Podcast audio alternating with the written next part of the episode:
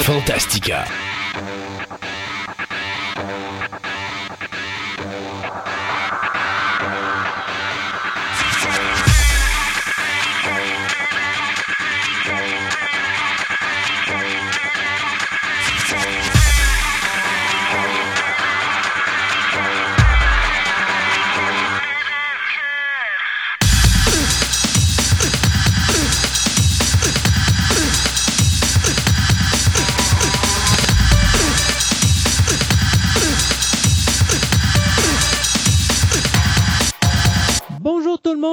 Cette nouvelle édition de Fantastica.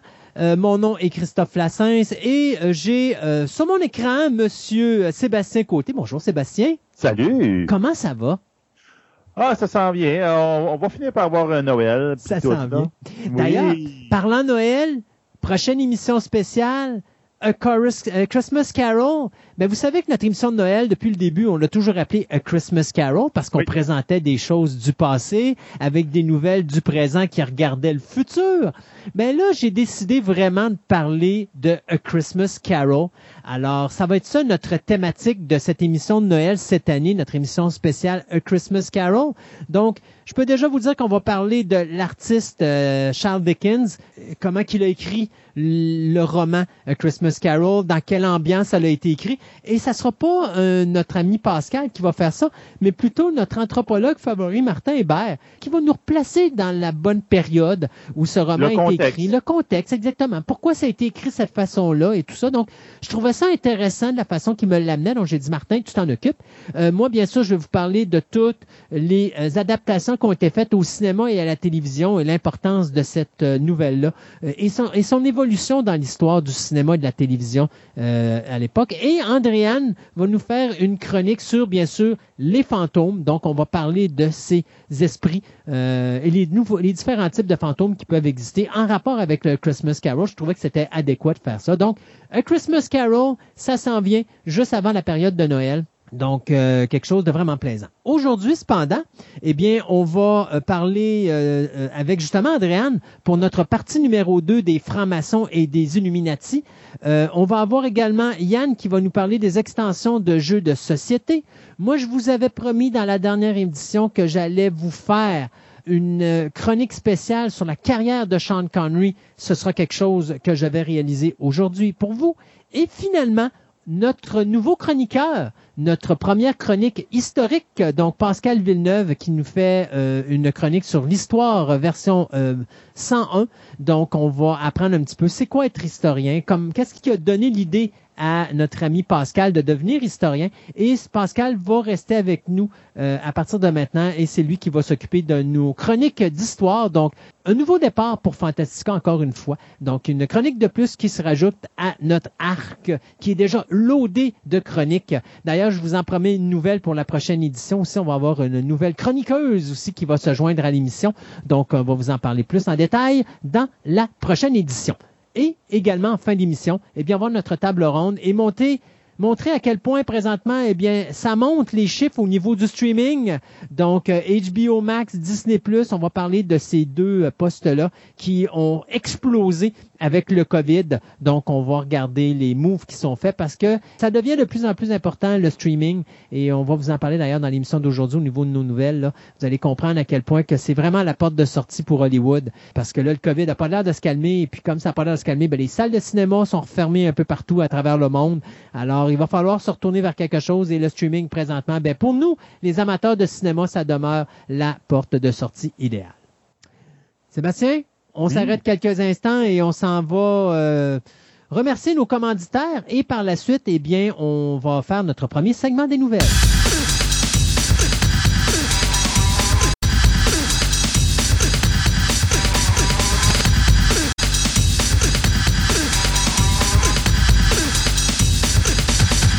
Segment de nouvelles vous est présenté par TPM et Collection, la boutique idéale pour nourrir toutes vos passions. Qu'il s'agisse de timbres, monnaies, cartes de sport, cartes Magic, des figurines, du comic book, voire même des cartes Pokémon, TPM et Collection a décidé de se réunir à un seul endroit afin de vous donner le meilleur service possible. Vous pouvez aller voir leur local au centre commercial Fleur de Lys au 550 boulevard Wilfrid Amel, Québec, ou tout simplement aller visiter leur site web à boutique-tpm.com.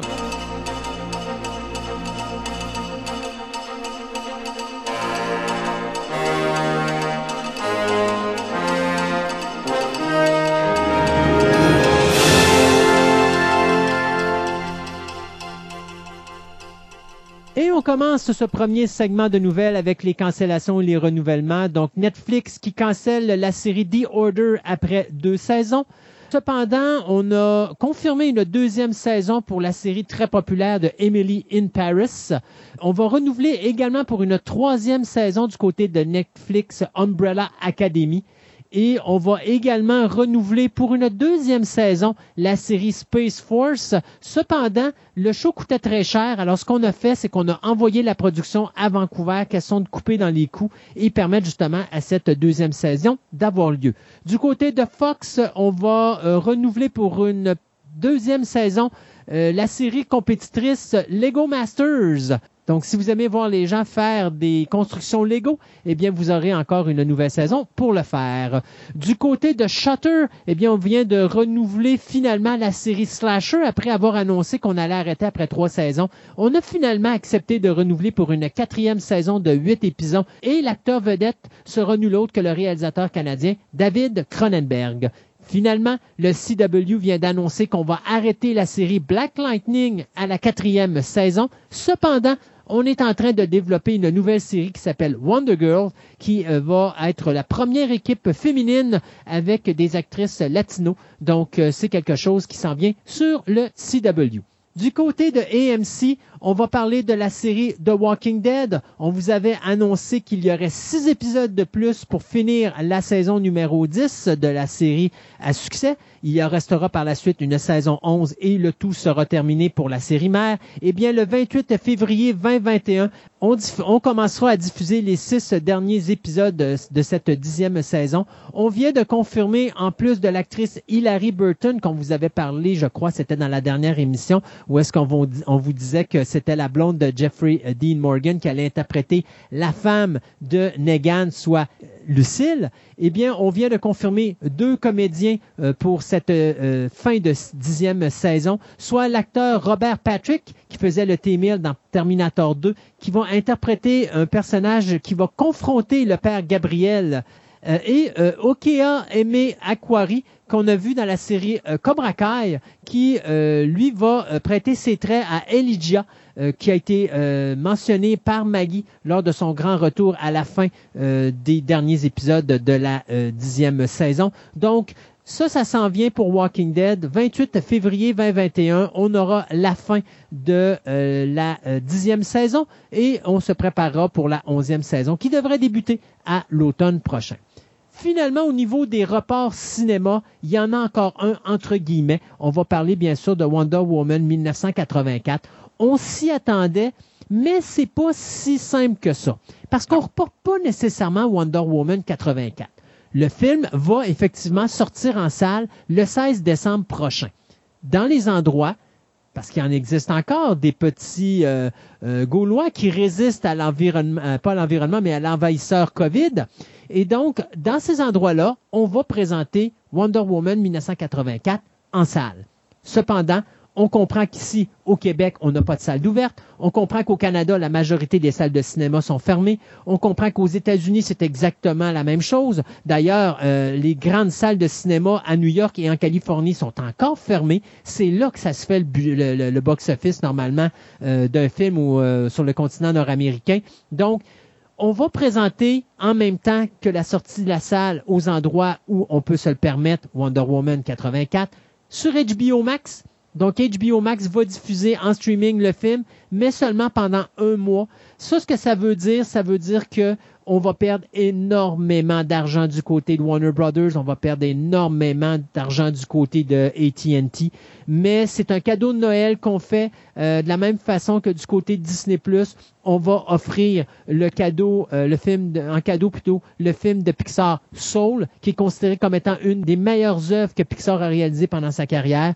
Donc, on peut pas vous en dire plus que ça, sauf que, écoutez, le premier Wonder Woman a ramassé 820 millions de dollars à travers le monde. On s'attendait à aller chercher plus qu'un milliard de dollars sur le- les revenus de Wonder Woman 84. Ça, c'était des chiffres qui étaient donnés avant la pandémie. Donc, faut comprendre qu'on n'ira pas chercher ce revenu-là. On sait que du côté de euh, Tenet, on a été chercher quoi? Quelque chose comme 200 et quelques millions, presque 300 millions au niveau international.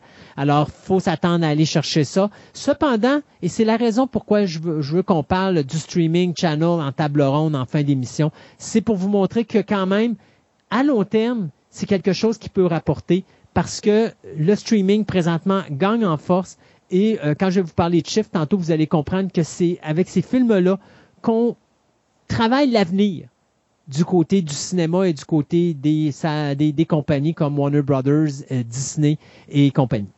Oui, c'est ça. Puis avec Mulan, ça a quand même bien fonctionné pour Disney, mais Oui. il y avait un format d'affaires différent. Oui, là tu payais pour. Là, Ben, avec. Wonder Woman ou avec Soul, ce sont des cadeaux qu'on offre, mais présentement, faut que tu sois abonné. Donc, on J'espère espère. avoir, avoir plus d'abonnements. Exact. Ça, hein. Mais là, ça ouvre la porte aussi au, euh, au piratage instantané. Là. Donc, là, en tout cas, on, On verra bien bien. ce que ça va leur donner. Là. Exact. Euh, ben, regarde, je vais parler de, de ce que j'ai mis sur notre, compte Twitter. Donc, les trailers, il y en avait quelques-uns qui étaient quand même passablement intéressants dans certains cas. Euh, le trailer de la saison 2 de Pennywork qui, euh, qui va sur Epix euh, le 13 décembre. Donc, vous avez le trailer de tout ça. Donc, il se passe que je viens d'apprendre, c'est que j'ai fini par lire un petit peu ce Pennyworth parce que je me suis pas lancé dans la série, qui se passe en Angleterre 1950-1960, mais une espèce d'Angleterre alternatif. Donc, il y a des événements qui se sont pas vraiment passés. Donc, on verra bien ce que ça va donner.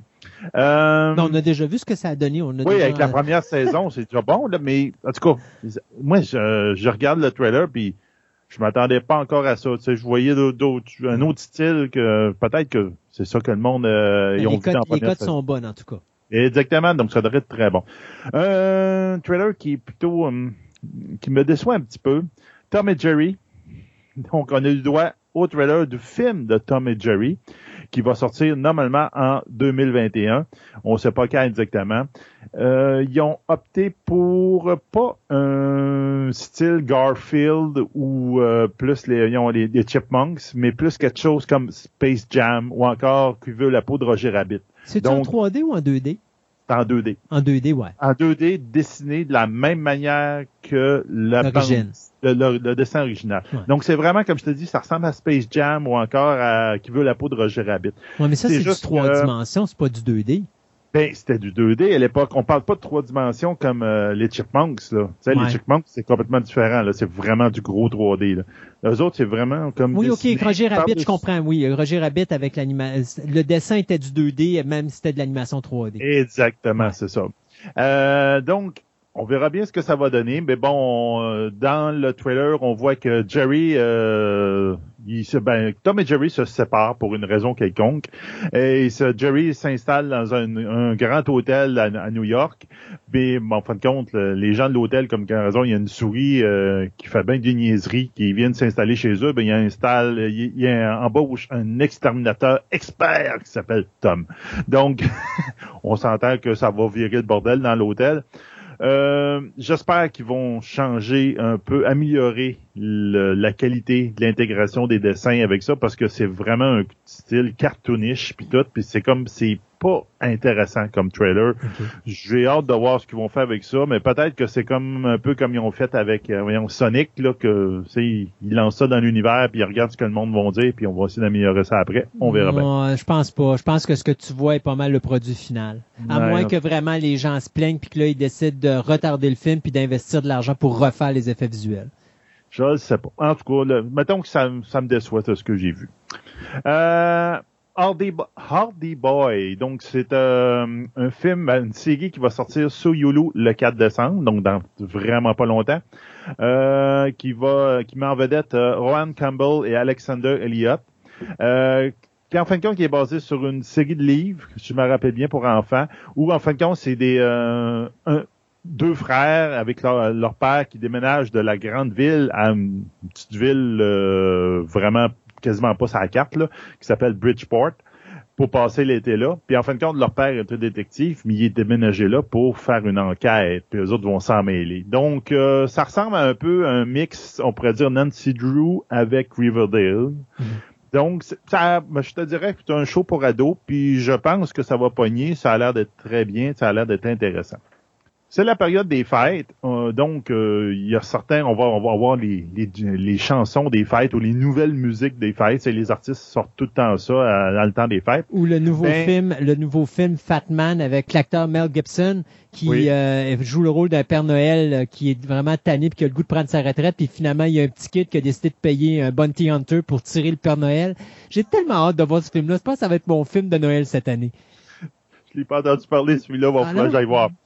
Euh, donc, euh, il y a un, je pense que c'est un rappeur, je me rappelle bien, désolé pour ceux qui écoutent la musique, c'est Lil Nas X. Donc, c'est un, un afro-américain qui fait des musiques. Puis là, il va sortir un, un jingle, comme il appelle, une, une chanson pour Noël qui s'appelle Holiday.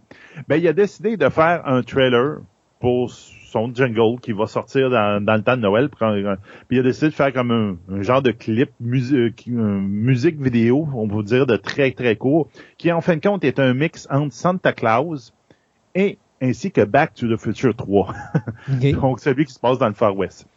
Et ben pourquoi pas, on parle d'un look qui ressemble à euh, Back to the Future, ben ramenons devant G. Fox qu'on voit pendant quelques secondes dans le fameux trailer et qui nous avertit de ne pas aller en 2020. Ouais. Et dit, quoi que vous faites, évitez 2020. La fameuse joke qu'on voit souvent sur Internet présentement. Aussi, un trailer de quelque chose qui va sortir le 26 janvier qui s'appelle Batman Soul of the Dragon, où, en fin de compte, c'est où le maître qui a en- en- enseigné à Bruce Wayne à être Batman, donc à faire des arts martiaux à la Batman, disparaît. Et donc, Batman s'allie avec les trois autres personnes qui ont suivi les enseignements de ce maître-là, qui sont entre autres euh, quelqu'un qui va devenir le Bronze Tiger, pour ceux qui connaissent la bande dessinée, ou encore la Lady Shiva. Ils vont tous s'allier ensemble pour essayer de retrouver leur Ça fait un style années 70. Attendez-vous à des pantalons à pattes éléphant ainsi que des hommages à tous les vieux films des kung fu des années 70. Donc, genre, voyez Bruce Lee, ben, ça va ressembler un peu à ça, ce dessin animé-là. Et finalement, quelque chose de vraiment étrange, que ça s'appelle Chaos Walking, qui va sortir le 22 janvier par les studios Brown. Demande pas c'est quoi ces studios-là. Ça a l'air d'être des studios que j'ai pas vraiment entendu souvent parler. C'est dans une histoire de science-fiction. Dans euh, la, la Terre a fait une colonie dans un autre, un autre monde qui s'appelle New World. Qui euh, là, il y a eu une guerre entre les des, une race alien ainsi que les humains sur cette planète-là. Les aliens ont comme voulu finir la guerre avec un virus qui a exterminé la, race alien. Ça a fait un backfire chez eux et qui a exterminé toutes les femmes de cette colonie-là. Donc, il n'y a plus de femmes humaines. Puis, il y a eu un effet secondaire que tous les hommes, leurs pensées sont broadcastées en images autour d'eux autres. Donc, tout ce que tu penses est, il y a un- quasiment une vidéo de ta pensée qui apparaît autour de toi. Et donc, euh, c'est dans cet univers-là que le personnage principal, Todd, va découvrir une femme. Puis là, ça va comme tout chambouler l'univers de ce monde-là.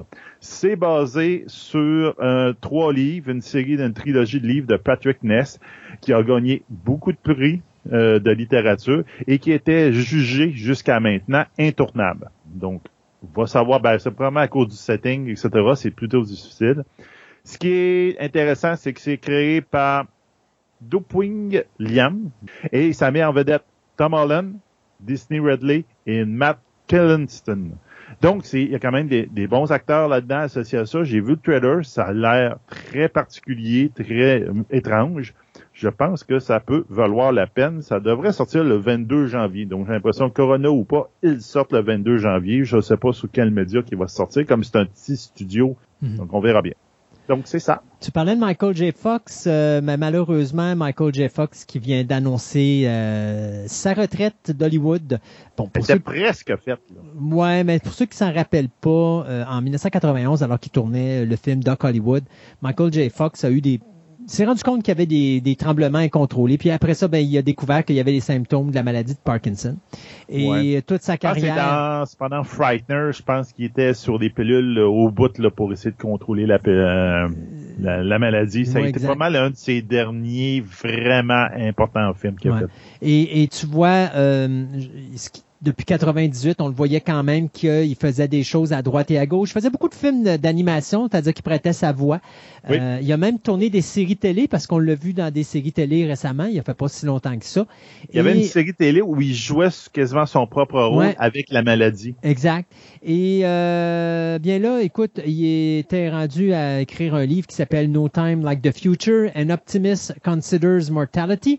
Donc, c'est un livre sur ses mémoires euh, dans lequel il dit que, bien, écoutez, euh, je suis fatigué, je suis fatigué parce que la maladie a des répercussions dramatiques sur ma carrière et surtout sur ma mémoire parce que ma mémoire à court terme est totalement ruinée. Ce qui fait que pour faire, pour retenir sept pages de dialogue, c'est 12 heures de travail à peu près par jour. Alors, il a comme pris la décision de dire, ben, je pense que c'est comme ça que ma carrière va se terminer. Et d'ailleurs, ça fait drôle que tu me parles de ce dernier rôle qu'il a joué parce que c'est probablement la dernière fois qu'on va le voir euh, sur un écran, à moins vraiment d'une situation vraiment spécifique. Oui, c'est ça.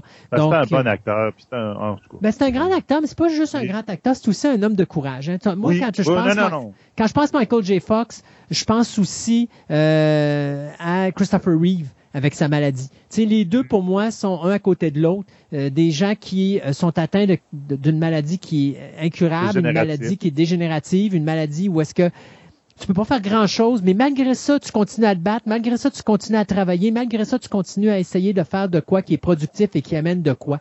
Et euh, Michael J. Fox va toujours, on va toujours se rappeler de lui pour ça, pour son combat.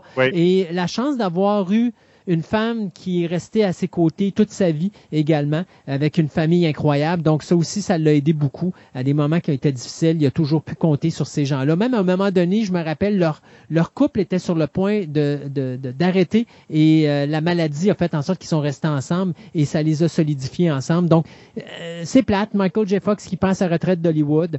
Euh, mais bon, écoutez, moi, tout ce que je peux souhaiter à Michael J. Fox, c'est une fin de vie des plus paisibles et euh, des les mieux possibles qu'il peut connaître parce qu'il mérite. Oui. Euh, on parlait tantôt de, de, Wonder Woman 1984, mais en fin de compte, c'est le pas le seul projet qui est associé à euh, DC Comics qui va arriver sur HBO Max dernièrement. Ben en fin de compte, le, la bande dessinée DMZ va officiellement a eu le green light pour être adaptée pour le HBO Max. Mhm. Donc, euh, elle va être adaptée par Roberto euh, Patino, qui était entre autres dans Westworld, et Eva Duvernay. Donc, euh, ça va mettre en vedette Rosario Dawson et Benjamin Bratt, qui vont jouer dans cette mini-série de quatre parties. Donc, ça va être vraiment rien qu'une mini-série.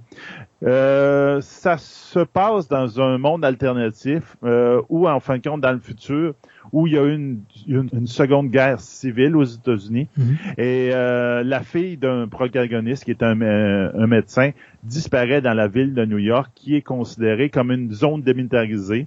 Donc, le DMZ devient de là. Et euh, donc, s'en va là pour essayer de la retrouver ça ressemble beaucoup à la bande dessinée, sauf qu'à ce moment-là, dans la bande dessinée, c'était plus un photojournaliste qui allait à New York, alors que là, on parle d'un médecin, mais c'est quand même assez semblable. Ça devrait, euh, donc, ils ont green light, ils vont commencer à tourner, probablement, on n'a pas de date, mais ça risque d'être intéressant. Et moi, je finis ce segment de nouvelles avec Dwayne Johnson, qui vient d'annoncer qu'il va refaire une nouvelle version du Scorpion King. Pour ceux qui s'en rappellent pas, Dwayne Johnson avait commencé sa carrière au cinéma dans le film de, de Mummy Returns en 2000 en interprétant le personnage du Scorpion King. On avait eu en 2002 un euh, spin-off qui était comme un prequel euh, qui nous montrait les débuts du Scorpion King. Euh, après ça, ben, euh, Le Rock a quitté ce rôle-là. On a fait cinq films au total dans la saga du Scorpion King, dont quatre sans Dwayne Johnson. Mais là, Dwayne Johnson a décidé de s'associer avec Universal Pictures et sa, sa partenaire au niveau de la production, Danny Garcia, pour faire un reboot du personnage du Scorpion King qui se passera plus aujourd'hui. Donc, euh, The Scorpion King, ça va être de retour au cinéma sous peu. C'est sûr que c'est pas lui qui va interpréter le personnage de Scorpion King parce que son assiette euh, de projet est pleine jusqu'en 2022. mais on a dit qu'il allait interpréter un petit rôle secondaire dans le film. Mais bien sûr, on cherche un nouveau personnage ou un nouvel acteur pour interpréter le dit personnage. On s'arrête euh, le temps euh, de chronique et on vous revient euh, par la suite avec notre deuxième segment des nouvelles.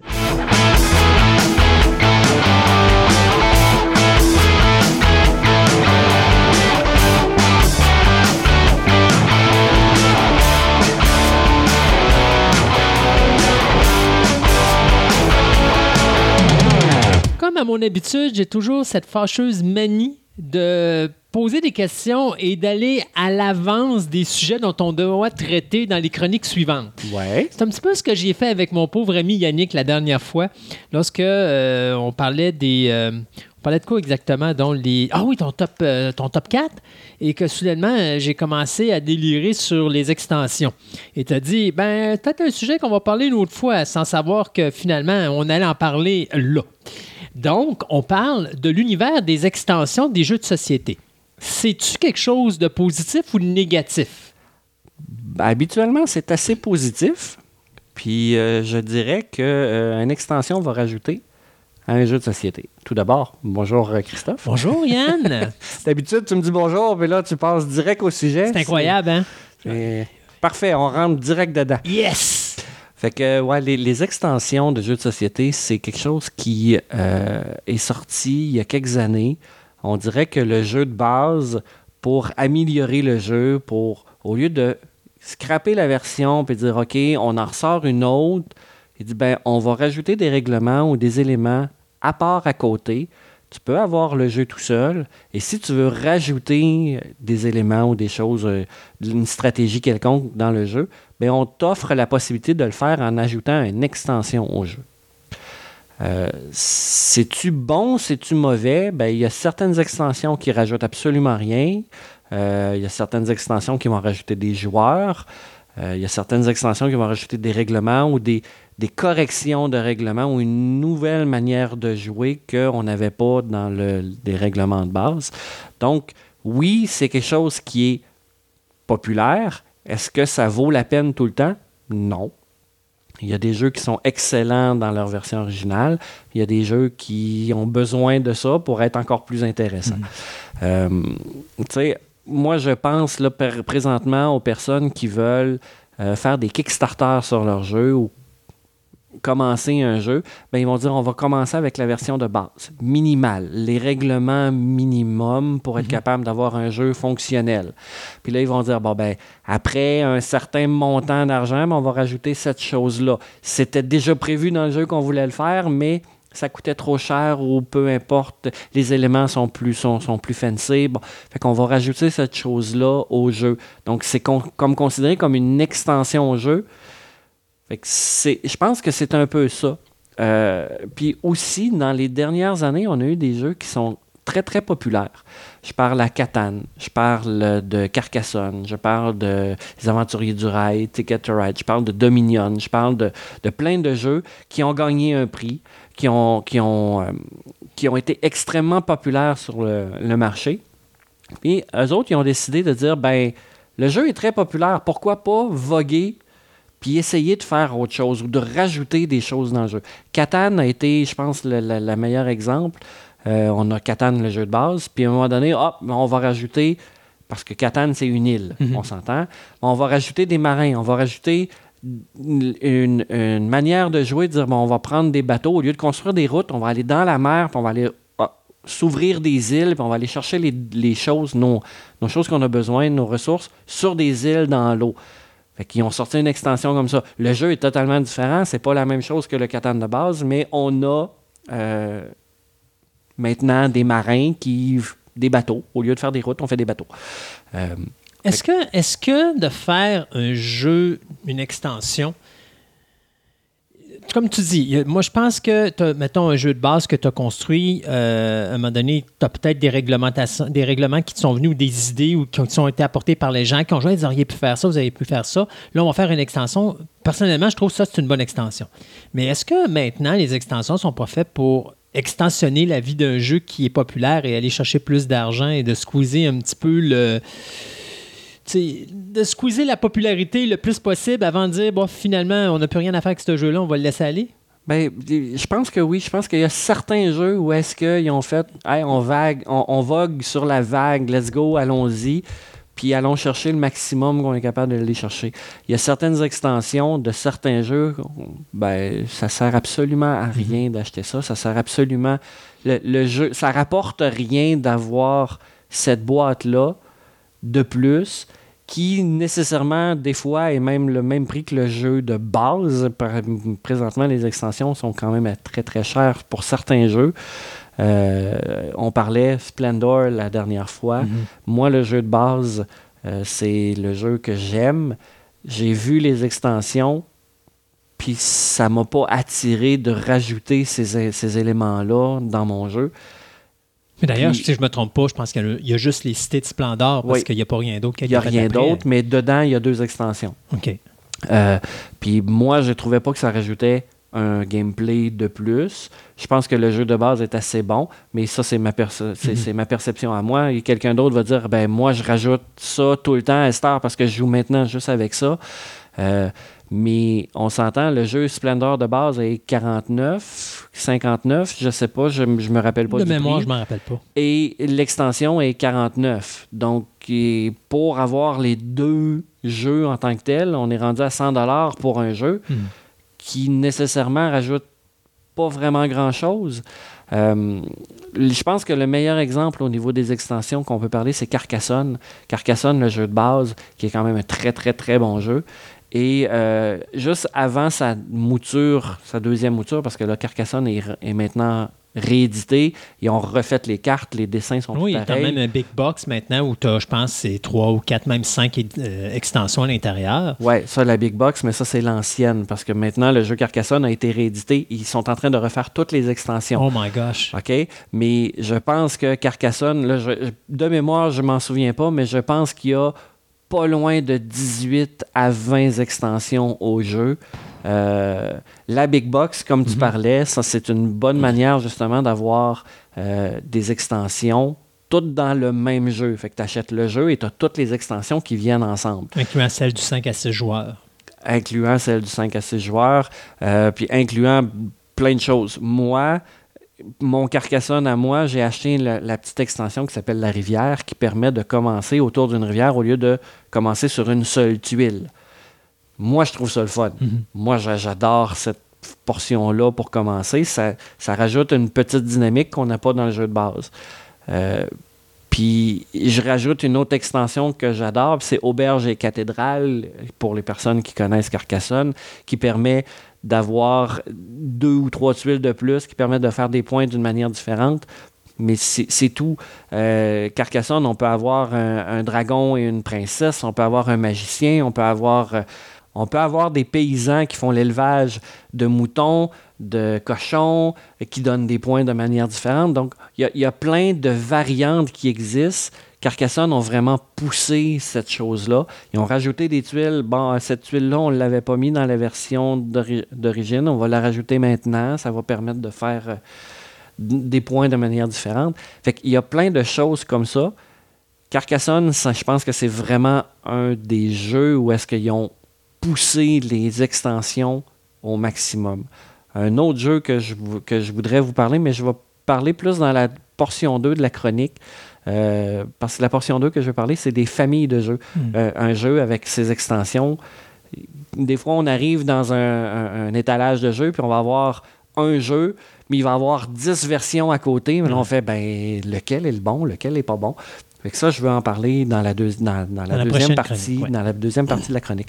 Mais tout ça pour dire que euh, les bonnes extensions, à mon avis, c'est des extensions où est-ce qu'ils vont permettre de rajouter ou de switcher un petit peu la dynamique du jeu. Je pense rapidement à Miniville. Miniville, qui est un jeu de dés où est-ce qu'on Mhm. construit une ville. Il y a trois extensions. La première, c'est on rajoute des cartes. Oui, parfait. Mais on rajoute une manière de jouer. Normalement, le jeu, c'est on étale toutes les cartes en avant et on les a tous, on les voit tous et on peut choisir dans ces cartes-là. Dans, l'extension de Miniville, ils ont dit, ben, à cause qu'on a plus de cartes maintenant, ben, on va faire un draft, on va faire une pige. On va tirer des cartes au hasard, puis on va se faire une pile en avant de 10 cartes maximum. Et c'est ces cartes-là que tu as, achetées. Tu veux avoir cette carte-là, elle n'est pas là, ben, tu peux pas l'avoir. Ouais. Fait que ça permet de switcher la game, la- puis la game est totalement différente à toutes les fois parce que ça va à pige. Hmm. Fait que si tu n'as pas cette carte-là, ben tu peux pas l'acheter, puis tu peux pas faire de points avec cette carte-là, tu peux pas faire des combos, tu peux pas te créer une ville hyper puissante parce que les cartes, ils vont au draft. Fait que ça, ça permet de changer. L'autre extension que moi j'aime beaucoup dans, dans Miniville, c'est que ça rajoute. C'est un jeu qui joue à quatre joueurs. Donc, L'extension 5-6 joueurs. L'extension 5-6 joueurs permet de rajouter les cartes qui manquent pour rajouter au jeu. Donc ça, moi, c'est des genres d'extensions que j'aime beaucoup avoir sur des jeux, qui rajoutent au jeu, qui donnent, qui, qui- qui donnent une dynamique différente, qui donnent de quoi. Euh, Il y, a, y a certaines extensions, je trouve, qui sont trop tirées par les cheveux, un peu comme ce que tu disais tout à Ouais. l'heure. Il y a des choses qui, on vogue sur la vague, puis on y va. C'est fait pour faire Euh, une passe de cash. Tu sais, je te donne un exemple, Zombie. Zombie est un bel exemple. Ça m'a donné, je pense qu'on a fait 10 éditions. Mais ils rajoutent de quoi, mais tu sais qu'il y a des gens qui vont juste l'acheter parce qu'ils veulent avoir la complet de Zombie, mais ils vont pas nécessairement jouer avec les éditions. Mais ils ont profité justement de ça. À un moment donné, tu as vu que les éditions, les montants, ont- ça, les revenus ont probablement dû commencer à descendre parce que il en sortait de moins en moins, puis là, justement, ça, pff, ça allait arrêter. Puis là, ils ont sauté à humain, ou est-ce que c'est la même affaire, mais de l'autre bord? puis je pense qu'ils ont arrêté à troisième ou quatrième expansion aussi, parce qu'à un moment donné, c'est comme, c'est trop, là. C'est, c'est- Mais moi, moi, moi je m'en allais parler de Catan. Ok. Je pense que Catan est un, un très bon exemple là-dessus. Ils ont sorti 4, 5, 6 extensions. Euh, puis chaque extension, ils ont eu leur extension de 5-6 joueurs. Donc, si tu veux jouer à Marin, bon, le jeu de base de Catan, c'est 4 personnes. Si tu veux jouer à Marin, ben, tu achètes Marin. Mais là, si tu dis, ben, nous autres, on est 5, fait qu'on veut jouer à 5, fait qu'il faut racheter L'extension. de 5-6 joueurs de Catan. Et si on veut jouer à Marin, il faut rajouter l'extension de 5-6 joueurs à Marin aussi. Donc, on fait, ben là, attends un peu, là. J'ai un jeu, mais là, il faut que j'achète 4 boîtes si je veux, à- si je veux jouer Ouais. à 6 joueurs avec l'extension. là, un peu, là, ça, ça commence à faire un petit peu beaucoup. Puis les extensions, comme je disais tantôt, il y a certains qui sont extrêmement chers pour le peu Ouais. que ça peut donner. Donc, euh, c'est, moi, je trouve que c'est une belle manière de marketing, c'est une belle manière de relancer un jeu, de dire, ben, ah, ce jeu-là, on est en train, on va rajouter une extension. Ah, on n'avait pas pensé à tel règlement, ou comme tu dis, Oui, ben ça. euh, les playtesters ont dit, ben, moi, je pense qu'on devrait jouer de même au lieu de jouer de même. Ben, ça rajoute ces choses-là dans les, dans les futures extensions de règlement. Puis je, je- ça, je trouve ça bien. Mais rajouter une extension pour rajouter une extension, je pense que c'est ça. Il y, en a trop, là, présentement. Et moi, je me mets du côté d'une boutique où tu as un jeu, une extension, et tu as besoin de jeu de base pour jouer. Puis, à un moment donné, le jeu de base, il se fait plus. Mais toi, tu es pogné avec ton extension, puis elle se vendra pas ta Moses d'extension parce que tu pas le jeu de base. Puis tout le monde s'en a dit Ouais, je voudrais bien l'acheter, mais ça me prend le jeu de base. Oui, plus disponible. Je me rappelle plus quel jeu comme ça qu'à un moment donné, ça, ça a pris, je pense, quatre ans avant de revoir la réédition du jeu de base. Mais moi, à un moment donné, je me suis tellement tanné que j'ai flushé l'édition à pas cher, j'ai perdu de l'argent. Mais la première chose, c'est quand ils m'ont remis le jeu de base, j'ai comme fait non, je me ferai pas repogner. tu sais, c'est comme là maintenant, je vais prendre des jeux, des extensions qui sont des stand-alone.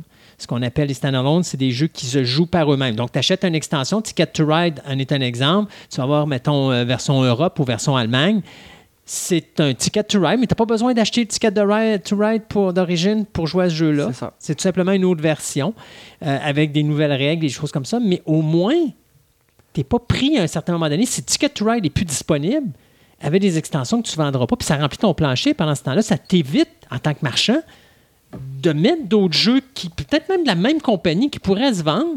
Mais là, je peux pas parce que mon plancher est plein, il est retenu par ces affaires-là, ces extensions-là que je suis pas capable de vendre.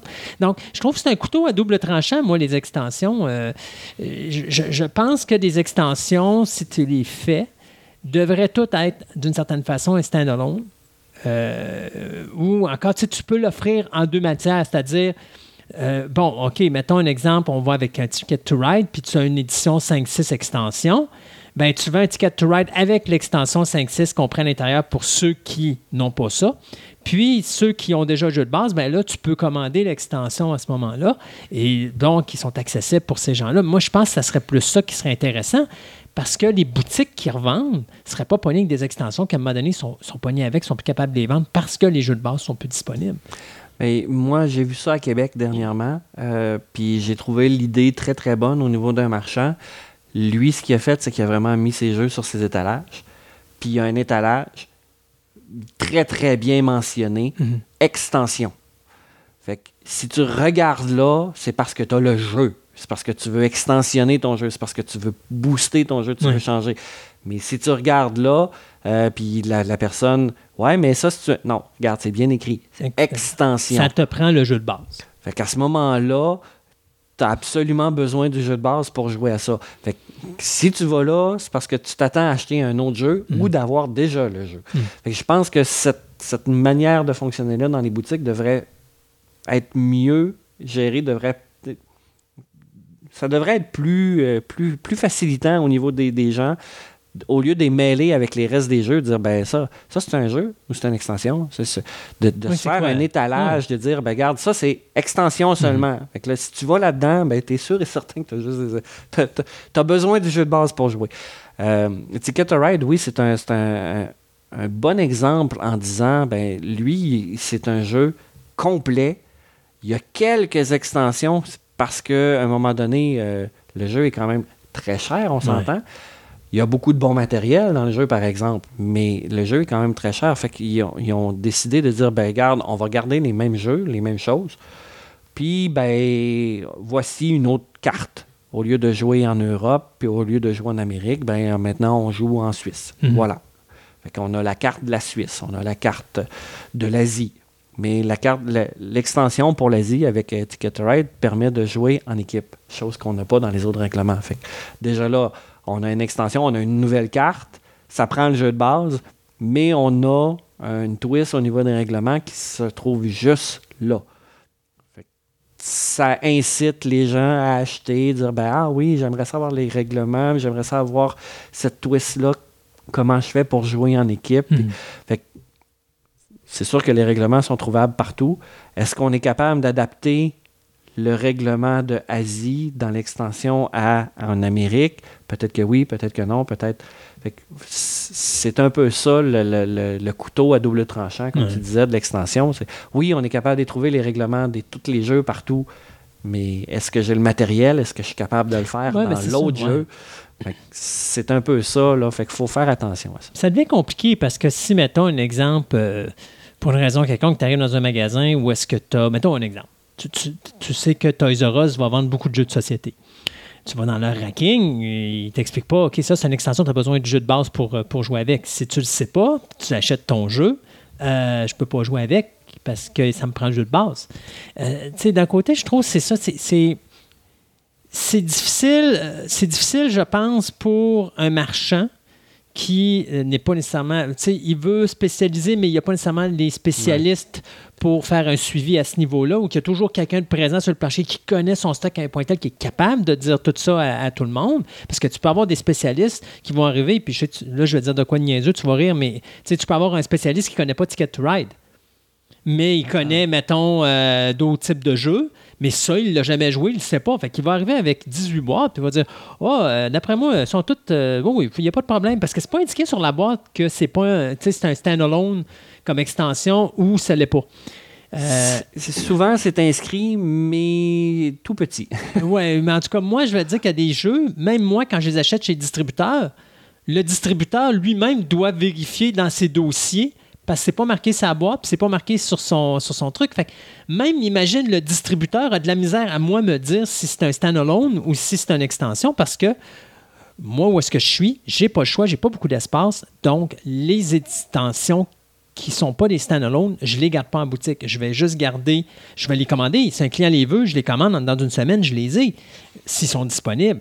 Mais sinon, je les garde pas en boutique parce que sinon, je perds trop d'espace. Et c'est toujours la problématique que si le jeu de base cesse d'exister, ben là, je suis pogné là avec un espace de jeu que c'est terminé. Moi, cette boîte-là, elle, occupe un, jeu de société que je ne suis pas capable de faire ça. Donc, l'extension, je la trouve problématique à ce niveau-là tant qu'il y a le jeu de société de base, et là, j'ai pas de problème. Mais à partir du moment que le jeu de base cesse d'exister, ça devient un cauchemar, l'extension. Surtout quand tu en as 18. Comme tu dis si bien, quand tu as une famille de jeux où tu en as une quantité industrielle, puis tu n'as pas de standalone, ça te prend tout le jeu de base, mais le jeu de base n'existe plus. C'est quoi je fais, moi, avec mes 18 bases? Mais mes 18 boîtes qui peut correspondre à quelque chose comme genre 3 pieds ou 4 pieds de façade. C'est problématique. C'est une grosse problématique. Donc, euh, Mais Reste que, euh, pour redorer la médaille du, de l'extension, ça donne vraiment des twists de jeu ou des choses qu'on n'avait pas pensé. Euh, ça donne des éléments nouveaux.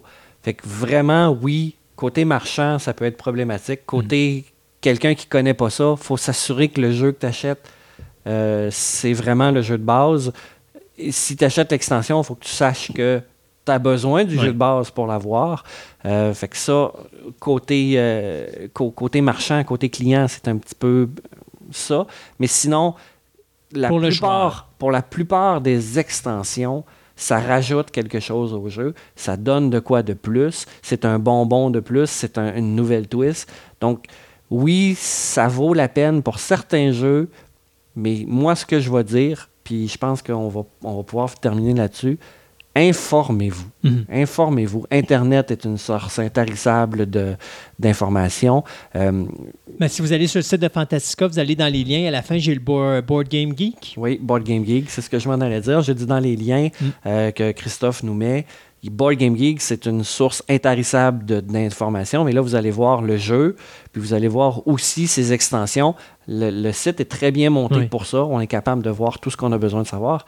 Et si vous n'êtes pas sûr, ben vous, vous l'écrivez, et là, vous allez le voir, il va vous le dire. Extension, ah bon, ça, je ne peux pas l'acheter tout de suite parce que j'ai besoin du jeu de base. Mhm.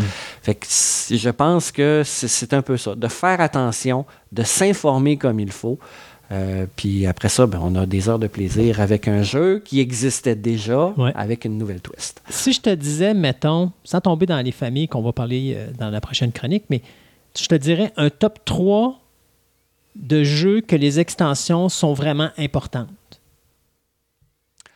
Euh, ben, pour moi, je pense que Carcassonne a besoin de certaines extensions pour être vraiment à son, à son summum. Le jeu de base est très bon. Mais il y a certaines extensions qui vont rajouter un petit quelque chose de plus. Donc Carcassonne, moi, je, c'en est un. Euh, tantôt, je parlais de Miniville. de, que moi, j'adore avec l'extension. Je, ne joue pas sans l'extension. Mhm. Euh, j'adore l'extension Marina à Miniville. Euh, puis je dirais Seven Wonders, qui a quand même, qui a quand même rendu à cinq extensions, mais les deux premières les deux premières qui rajoutaient des leaders, puis les deux euh, puis cities. Leaders et cities de, Seven Wonders rajoutent des twists, des choses qu'on n'avait pas au niveau du jeu, du gameplay de base, euh, qui va donner euh, un petit plus au jeu. Fait que moi, je, prends, je donnerais ces trois-là. Mais évidemment, il y en a plein d'autres. Puis ça, ben, moi, ma connaissance me, me, permet de donner ceux-là. je vais donner une mention spéciale à Pandémie pandémie qui a une bonne, un bon bagage d'extension qui rajoute vraiment beaucoup au jeu. Ne les en pas essayé, je peux pas mhm. m'étendre plus sur le sujet, mais je sais qu'ils ont une bonne. Puis on parle pas du legacy parce que dans la pandémie, il y a le legacy, mais il y a le jeu régulier de base. C'est ça. Yann, merci beaucoup encore. Ben, ça me fait plaisir. Et puis, euh, la prochaine, on va parler familial de famille de jeux. c'est ça, je dis. On va parler familial. On parler les jeux qui, qui font des bébés partout. C'est bon. À la prochaine. Merci. Bye.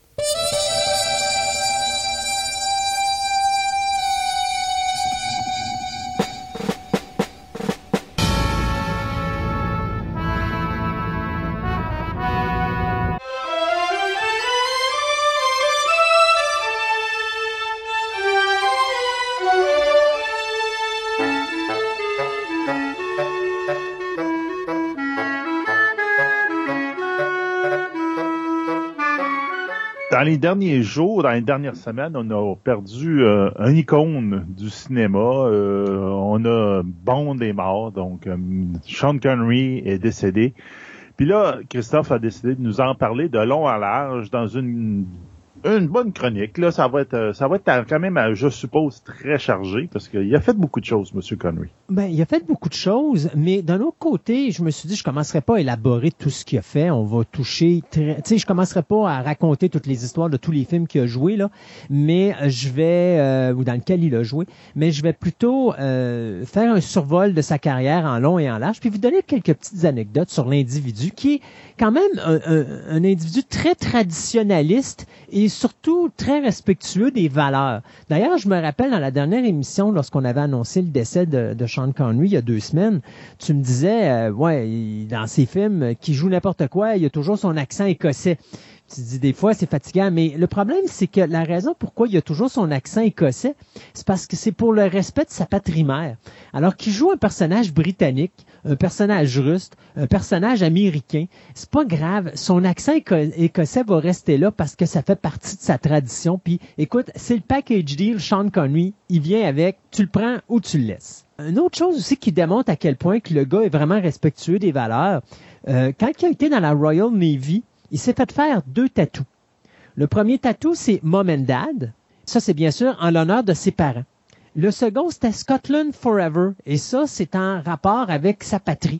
Donc, tu vois vraiment qu'il est très respectueux de d'où il vient, euh, de sa provenance.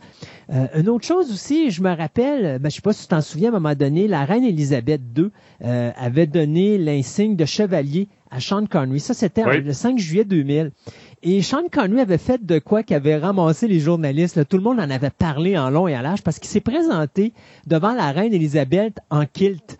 Donc, ça vous démontre à quel point c'était un traditionnaliste, puis c'était un individu qui était très... Euh, qui était très fier de sa patrie. D'ailleurs, à partir des années 90, il s'était même engagé dans le Parti euh, national écossais pour déclarer l'indépendance de l'Écosse, un parti qui avait lui-même financé jusqu'au début des années 2000, jusqu'à ce que la loi ne permette plus le financement à ce genre d'organisation.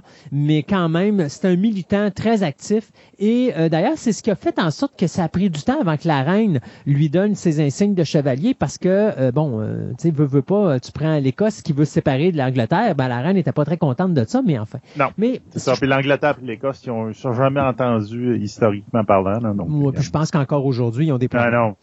Il a été euh, voté par le People Magazine l'homme le plus sexy de la planète en 1989 et l'homme le plus sexy du siècle en 1999. Le Sunday Herald l'a nommé comme étant le greatest living Scot, comment je pourrais dire, le plus grand Écossais ayant jamais vécu. Euh, et ça, il a gagné ce prix-là en 2004. Et en 2011, euh, la revue Euromillions a fait un sondage dans lequel il a été nommé le plus grand trésor national de l'Écosse. Donc, Sean Connery, c'était pas n'importe quoi. Euh, Sir Thomas Sean Connery, qui a été nommé Thomas après son grand-père, est un acteur et producteur britannique qui est né le 25 août 1930 à Edinburgh, en Écosse. Euh, il est issu d'un milieu très modeste. Hein. Euh, sa mère, c'était une femme de ménage. Son père travaillait euh, comme chauffeur poids lourd dans une usine. Donc, tu sais, c'était pas la famille la plus riche. D'ailleurs, je te dirais, à l'âge de 8 ans, lorsque son, son frère va venir au monde, il travaillait déjà comme, comme distributeur de lait ainsi qu'apprenti boucher en fin de journée. Fait que le matin, il, présent, il passait le lait dans son quartier, puis le soir, quand il revenait de l'école, euh, il, il, était apprenti boucher. Donc, ça donne une idée que, tu vois, Sean Connery, même à un très jeune âge, euh, était très actif. On l'appelait toujours Tommy, mais cependant, lorsqu'il était plus jeune, un de ses amis s'appelait euh, Seamus. Et euh, les deux étaient toujours ensemble et bon, à un moment donné, quand le groupe d'amis les voyait euh, tous les deux ensemble, ben, on a essayé de se dire c'était les double S. Donc il fallait qu'on trouve un nom qui commence par S pour Connery. Et donc comme son petit nom c'est Sean, bien on a commencé à l'appeler Sean au lieu de l'appeler Tommy comme faisaient euh, ses parents. Et à la longue, le nom de Sean Connery est demeuré.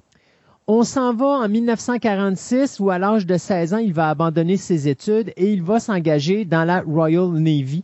Cependant, euh, à l'âge de 19 ans, alors qu'il était dans la British Army, euh, il est obligé de quitter parce que euh, il, a une maladie que la majorité des hommes de sa famille vont avoir, c'est-à-dire qu'il a ce qu'on appelle une ulcère gastro-duodénale, ou on peut appeler ça aussi un, ulcère de l'estomac, qui lorsque euh, c'est pas vraiment bien soigné, bien ça peut aller jusqu'à déclencher des hémorragies digestives assez euh, importantes. Donc, il, est libéré de l'armée à partir de l'âge de 19 ans, et lorsqu'il va revenir chez lui, bien il va occuper plusieurs petits métiers. Donc, euh, comme son père, il va être conducteur de machines dans des usines. Il va être maçon, il va être livreur, il va être maître nageur, vernisseur de cercueils. Il va même être un modèle pour les artistes de l'école des beaux-arts d'Edinburgh. Donc, il va servir de modèle euh, pour des artistes qui vont le dessiner ou le peindre. Et il y a beaucoup de gens qui vont dire qu'il avait un corps d'Adonis à cette époque-là.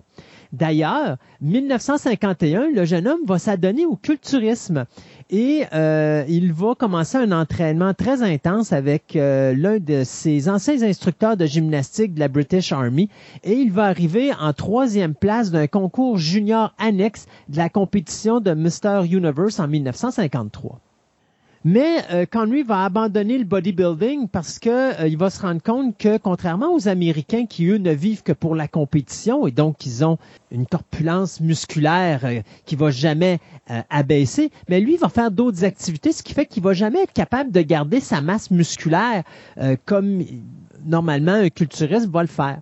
Et il va décider à ce moment-là de jouer au soccer et va, va débuter dans une équipe qui va s'appeler les Bunny Ring Rose. Et c'est durant euh, une de ces compétitions-là qu'il euh, va y avoir euh, le comment je pourrais dire, un manager ou un entraîneur du Manchester United, qui est une grosse équipe professionnelle de soccer, qui va lui demander est-ce que tu serais intéressé à jouer pour nous autres? Sean Connery se ferait offrir beaucoup d'argent, mais il a 23 ans et il se dit normalement la carrière d'un joueur de soccer s'arrête à pas mal à l'âge de 30 ans. Et ce qu'il faut comprendre, c'est qu'au moment où il joue au soccer, il a déjà commencé à être intéressé par le domaine du théâtre. Donc, en 1951, Connery avait déjà commencé à aider dans le, backstage du euh, théâtre King euh, ou du King's Theatre en Angleterre. Et tranquillement, pas vite, bien, il va devenir un acteur. Et durant une compétition de culturisme, un de ses euh, amis va lui dire, écoute, il y aurait une petite place un petit rôle de, de, de, figurant pour la pièce de théâtre South Pacific. Donc, ça serait plaisant que tu viennes faire une audition. Et donc, Sean Connery va auditionner, va remporter euh, un petit rôle. Euh, il va jouer un des rôles des euh, ce qu'on appelle les CB's Chorus Boys. Donc, très rapidement, on va par la suite lui donner un rôle très secondaire parce qu'on va commencer à se rendre compte, hey, écoute, euh, ça date de rien, mais il y a une belle prestance, commence à avoir euh, certains talents, donc oui, on va le faire monter. Et même, je vous dirais qu'il va non seulement monter au niveau des rôles secondaires très importants très rapidement, mais en plus, il va être réserviste pour deux des rôles principaux, parce que pour comprendre comment marche une pièce de théâtre, c'est que certains de vos rôles secondaires sont également des réservistes pour vos rôles euh, primaires si votre acteur principal tombe malade durant une représentation. Donc, son salaire va augmenter et c'est à ce moment-là qu'il va prendre la décision de laisser aller le soccer et de se concentrer principalement sur le théâtre. L'année d'après, la production de South Pacific va revenir sur la scène et Connery va obtenir un des rôles principaux, celui du lieutenant Buzz Adams. Donc, durant la tournée théâtrale de cette deuxième année, Connery va devenir à un moment donné la cible d'une gang de rue, euh, une des plus violentes du secteur, les Val d'Or. Et alors que notre ami Connery euh, a un très beau jacket sur lui, il y a des membres du, du Val d'Or qui vont s'approcher de lui et qui vont lui dire Ton jacket nous intéresse et ils essayent de lui voler. Face à ça, Connery va s'interposer, va euh, par la suite s'en aller, poursuivi par les six hommes, et à un moment donné, il va faire, il va sortir de bord, et il va attaquer les six hommes, et ça va euh, lui faire gagner le respect de cette gang-là, et lui donner une réputation qui va être connue comme étant celle du hard man, donc de l'homme dur. Durant la production de South Pacific en 1954, c'est à cet endroit-là que Sean Connery va faire la rencontre d'un de ses meilleurs amis, un ami qu'il va garder jusqu'à sa mort, soit l'acteur Michael Caine. Durant le Noël de 1954, euh, Connery va commencer à se développer beaucoup au niveau du théâtre et il va suivre des cours de formation avec Robert Anderson qui va euh, lui dire de prendre des cours d'élocution et va lui donner la possibilité d'avoir plusieurs rôles dans un théâtre de Londres il va euh, au même moment commencer à percer au niveau du cinéma euh, en ayant un personnage vraiment tertiaire dans lequel son nom n'apparaîtra même pas au générique. C'est dans le film Lilacs in the Spring du réalisateur Herbert Wilcox euh, aux côtés de l'actrice Anna Needle. Vers la fin des années 50, on va commencer à voir à ce moment-là Sean Connery apparaître à la télévision, au théâtre et au cinéma.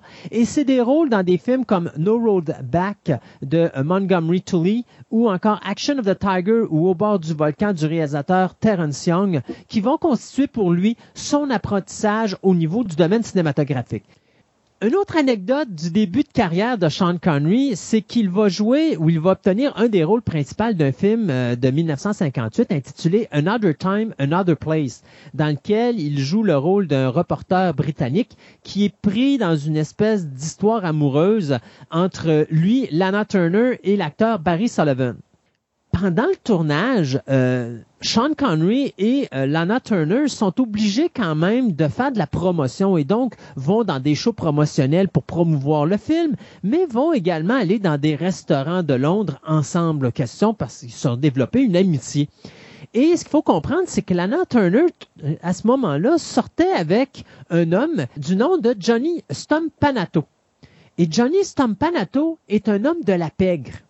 Alors, lorsqu'il entend que Sean Connery passe son temps avec sa blonde, ben, monsieur Stom Panato, il aime pas tellement ça. Et à un moment donné, il débarque en Angleterre et s'en va sur le plateau de tournage et va pointer une arme à feu au visage de Sean Connery. Ce à quoi Sean Connery va tout simplement écarter l'arme à feu et va mettre sur le dos notre ami euh, Stompanato à l'aide d'une fameuse droite euh, qui va faire en sorte que Stompanato, par la suite, un petit peu euh, égarouillé, va être expulsé du plateau de tournage et va être accompagné par la police à l'aéroport pour qu'il retourne dans son pays. Euh, le problème, c'est que euh, Sean Connery, par la suite, eh bien, a dû rester euh, faire du low profile, comme on dit, pendant plusieurs mois parce que il a reçu plusieurs menaces de mort du boss de Monsieur Stompanato, le criminel Mickey Cohen. Donc, du côté des producteurs, on avait dit à Sean, écoute, on va te faire faire du low profile parce qu'on veut te garder en un morceau, au moins jusqu'à la fin de notre tournage. Ouais, c'est ça. En 1962, il va participer à l'épopée du film The Longest Day, le jour le plus long, dans lequel il joue un rôle très secondaire dans une scène du débarquement euh, de la plage de Sword. Et c'est vraiment drôle parce que on parle bien sûr du département de, du débarquement de Normandie. Et c'est une séquence où il va sortir et il trébuche en sortant du bateau et il tombe à l'eau. Donc c'était le rôle incroyable de Sean Connery, qui était aux côtés à ce moment-là de John Wayne, Robert Mitchum, Richard Burton, Steve Forrest, Henry Fonda, Red Buttons, euh, Edward euh, Weddy Albert, Rod Steiger, George Segal et même Robert Wagner. Donc, c'était un des films les plus importants de guerre qui avait été fait à cette époque-là. Et ce qui est le fun, c'est que c'est un film qui va sortir un mois avant le rôle qui va vraiment mettre sur la map, bien sûr, Sean Connery. Au moment où on arrive en 1962, Sean Connery a joué dans plus d'une dizaine de films et arrive un, long métrage qui va le mettre sur la map, qui va être réalisé par un certain réalisateur que je vous ai nommé tantôt qui s'appelle Terrence Song. On appelle ici le film Doctor No ou, si vous préférez, James Bond, le tout premier film, qui va mettre en vedette bien sûr Sean Connery, Ursula Andress et Jack Lord. Donc, comment que ça a marché cette histoire-là? Comment que Sean Connery a eu le rôle de James Bond? C'est très simple. C'est que les acteurs Harry Saltzman et Albert R. Broccoli cherchaient un nouvel acteur, quelqu'un qui n'était pas connu, quelqu'un que le visage n'était pas familier. Pourquoi? Parce qu'on a un petit budget pour faire le premier James Bond et donc ça nous prend un acteur qui va être capable d'interpréter le personnage, un acteur qu'on va pouvoir utiliser dans plusieurs films parce qu'on a l'intention déjà à ce moment-là de faire une franchise, mais un acteur qui nous coûtera pas trop cher. Et euh, bien sûr, à ce moment-là, le London Express avait organisé un concours avec l'aide des deux producteurs afin de trouver cet acteur inconnu qui serait extrêmement important pour interpréter le rôle de James Bond à l'écran. Le prix a été gagné par un acteur de 28 ans qui s'appelait Peter Anthony. Non, non, non, ce n'était pas Sean Connery, c'était Peter Anthony. Mais le problème, c'est qu'alors qu'on commence à euh, à jouer avec l'acteur pour interpréter l'autre, on se rend compte que, que, Peter Anthony est incapable d'interpréter le personnage de James Bond. Et c'est à ce moment-là que Broccoli se rappelle d'une rencontre avec Sean Connery parce que euh, il avait vu Sean Connery dans un film de Walt Disney qui s'appelait Darby O'Gill and the Little People qui avait été fait en 1959 et il s'est dit j'aime la prestance de l'acteur, il faut que je le rencontre. Donc, on organise une rencontre, mais Connery va arriver là avec une apparence totalement débraillée, le linge pas repassé, il a une attitude très macho. Euh, en réalité, tu dirais, en regardant ça, le gars aura pas le, poste, sauf que Saltman et Broccoli, après le départ de Connu, alors que ce dernier se rend à sa voiture, les deux hommes se regardent et disent, on vient de trouver notre James Bond. Sauf qu'il y a un problème, on peut pas le garder comme ça, il n'y a pas de bon sens. Alors on va dire à Terence Young, Terence, tu vas prendre Sean Connery, puis tu vas l'amener chez un couturier, puis tu vas l'amener chez un coiffeur, tu vas nous l'arranger, puis après ça, tu vas t'occuper de le monter pour qu'il comprenne c'est quoi être dans la haute classe de la société. Donc, tu vas l'amener dans les hauts restaurants, tu vas l'amener dans les casinos, tu vas lui faire rencontrer les plus grandes femmes de Londres, mais on veut le voir complètement transformé. Et c'est comme ça que le personnage de James Bond a été créé avec Sean Connery.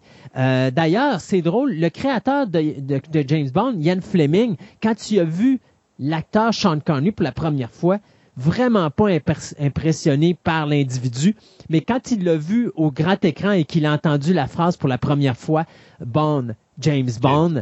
il a dit, OK, Sean Connery est non seulement mon James Bond, mais à partir de maintenant, dans mes romans, je vais hmm. décrire mon personnage de James Bond avec l'allure de Sean Connery. Et donc, Sean Connery va devenir une vedette internationale après avoir interprété James Bond dans, bien sûr, Doctor No, From Russia with Love ou Bond baiser de Russie en 1963, Goldfinger en 1964, Thunderball, Opération Tonnerre en 1965 et finalement You Only Live Twice ou On ne vit que deux fois en 1967. Mais après euh, You Only Live Twice, euh, Sean Connery commence à être lassé du personnage de James Bond, commence à être tanné de la répétition des scénarios. Euh, il a peur d'être prisonnier du personnage de Bond et il décide de quitter, ce qui va bien sûr laisser la place à un certain George Lazenby qui lui va faire le film euh, On Her Majesty's Secret Service. Mais lorsqu'on va lui offrir un contrat de plus d'une dizaine de films de James Bond, il va dire non parce qu'il veut dire je veux pas être identifié à James Bond. Et là, on va se retourner avec euh, à Sean Connery pour lui dire écoute Sean, euh, il faudrait que tu reprennes le personnage de Bond. Il va accepter le rôle à condition que tout l'argent qu'il va amasser va s'en aller dans un fonds monétaire pour l'éducation, euh, je pourrais dire, euh, au niveau artistique des... Ben, en tout cas, ça s'appelait le Scottish International Education Trust.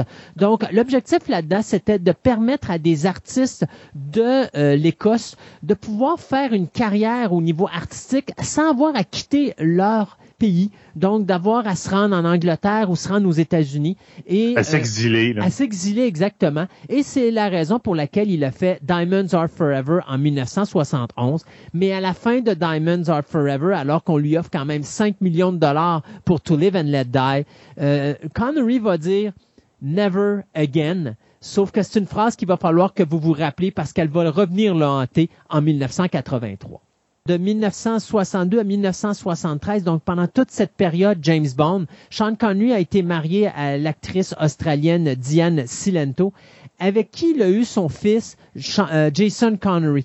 Euh, Jason Connery qui a été euh, qui est venu au monde à Londres et qui a interprété, hein, c'est une petite anecdote amusante, qui a interprété le personnage de Ian Fleming, le créateur de James Bond, dans le film fait pour la télévision en 1990 qui s'intitulait Spy Maker: The Secret Life of Ian Fleming. Donc, c'était drôle de prendre le fils de Sean Connery et de se servir de lui pour interpréter le personnage du créateur de James Bond. Mais bon, euh, la relation entre Sean Connery et, son, et l'actrice euh, Diane Silento va s'effriter avec la carrière de Bond. Euh, les frictions et la tension et tout le stress que va amener le personnage de Bond va agir dans son mariage. Donc, en 73, il va divorcer.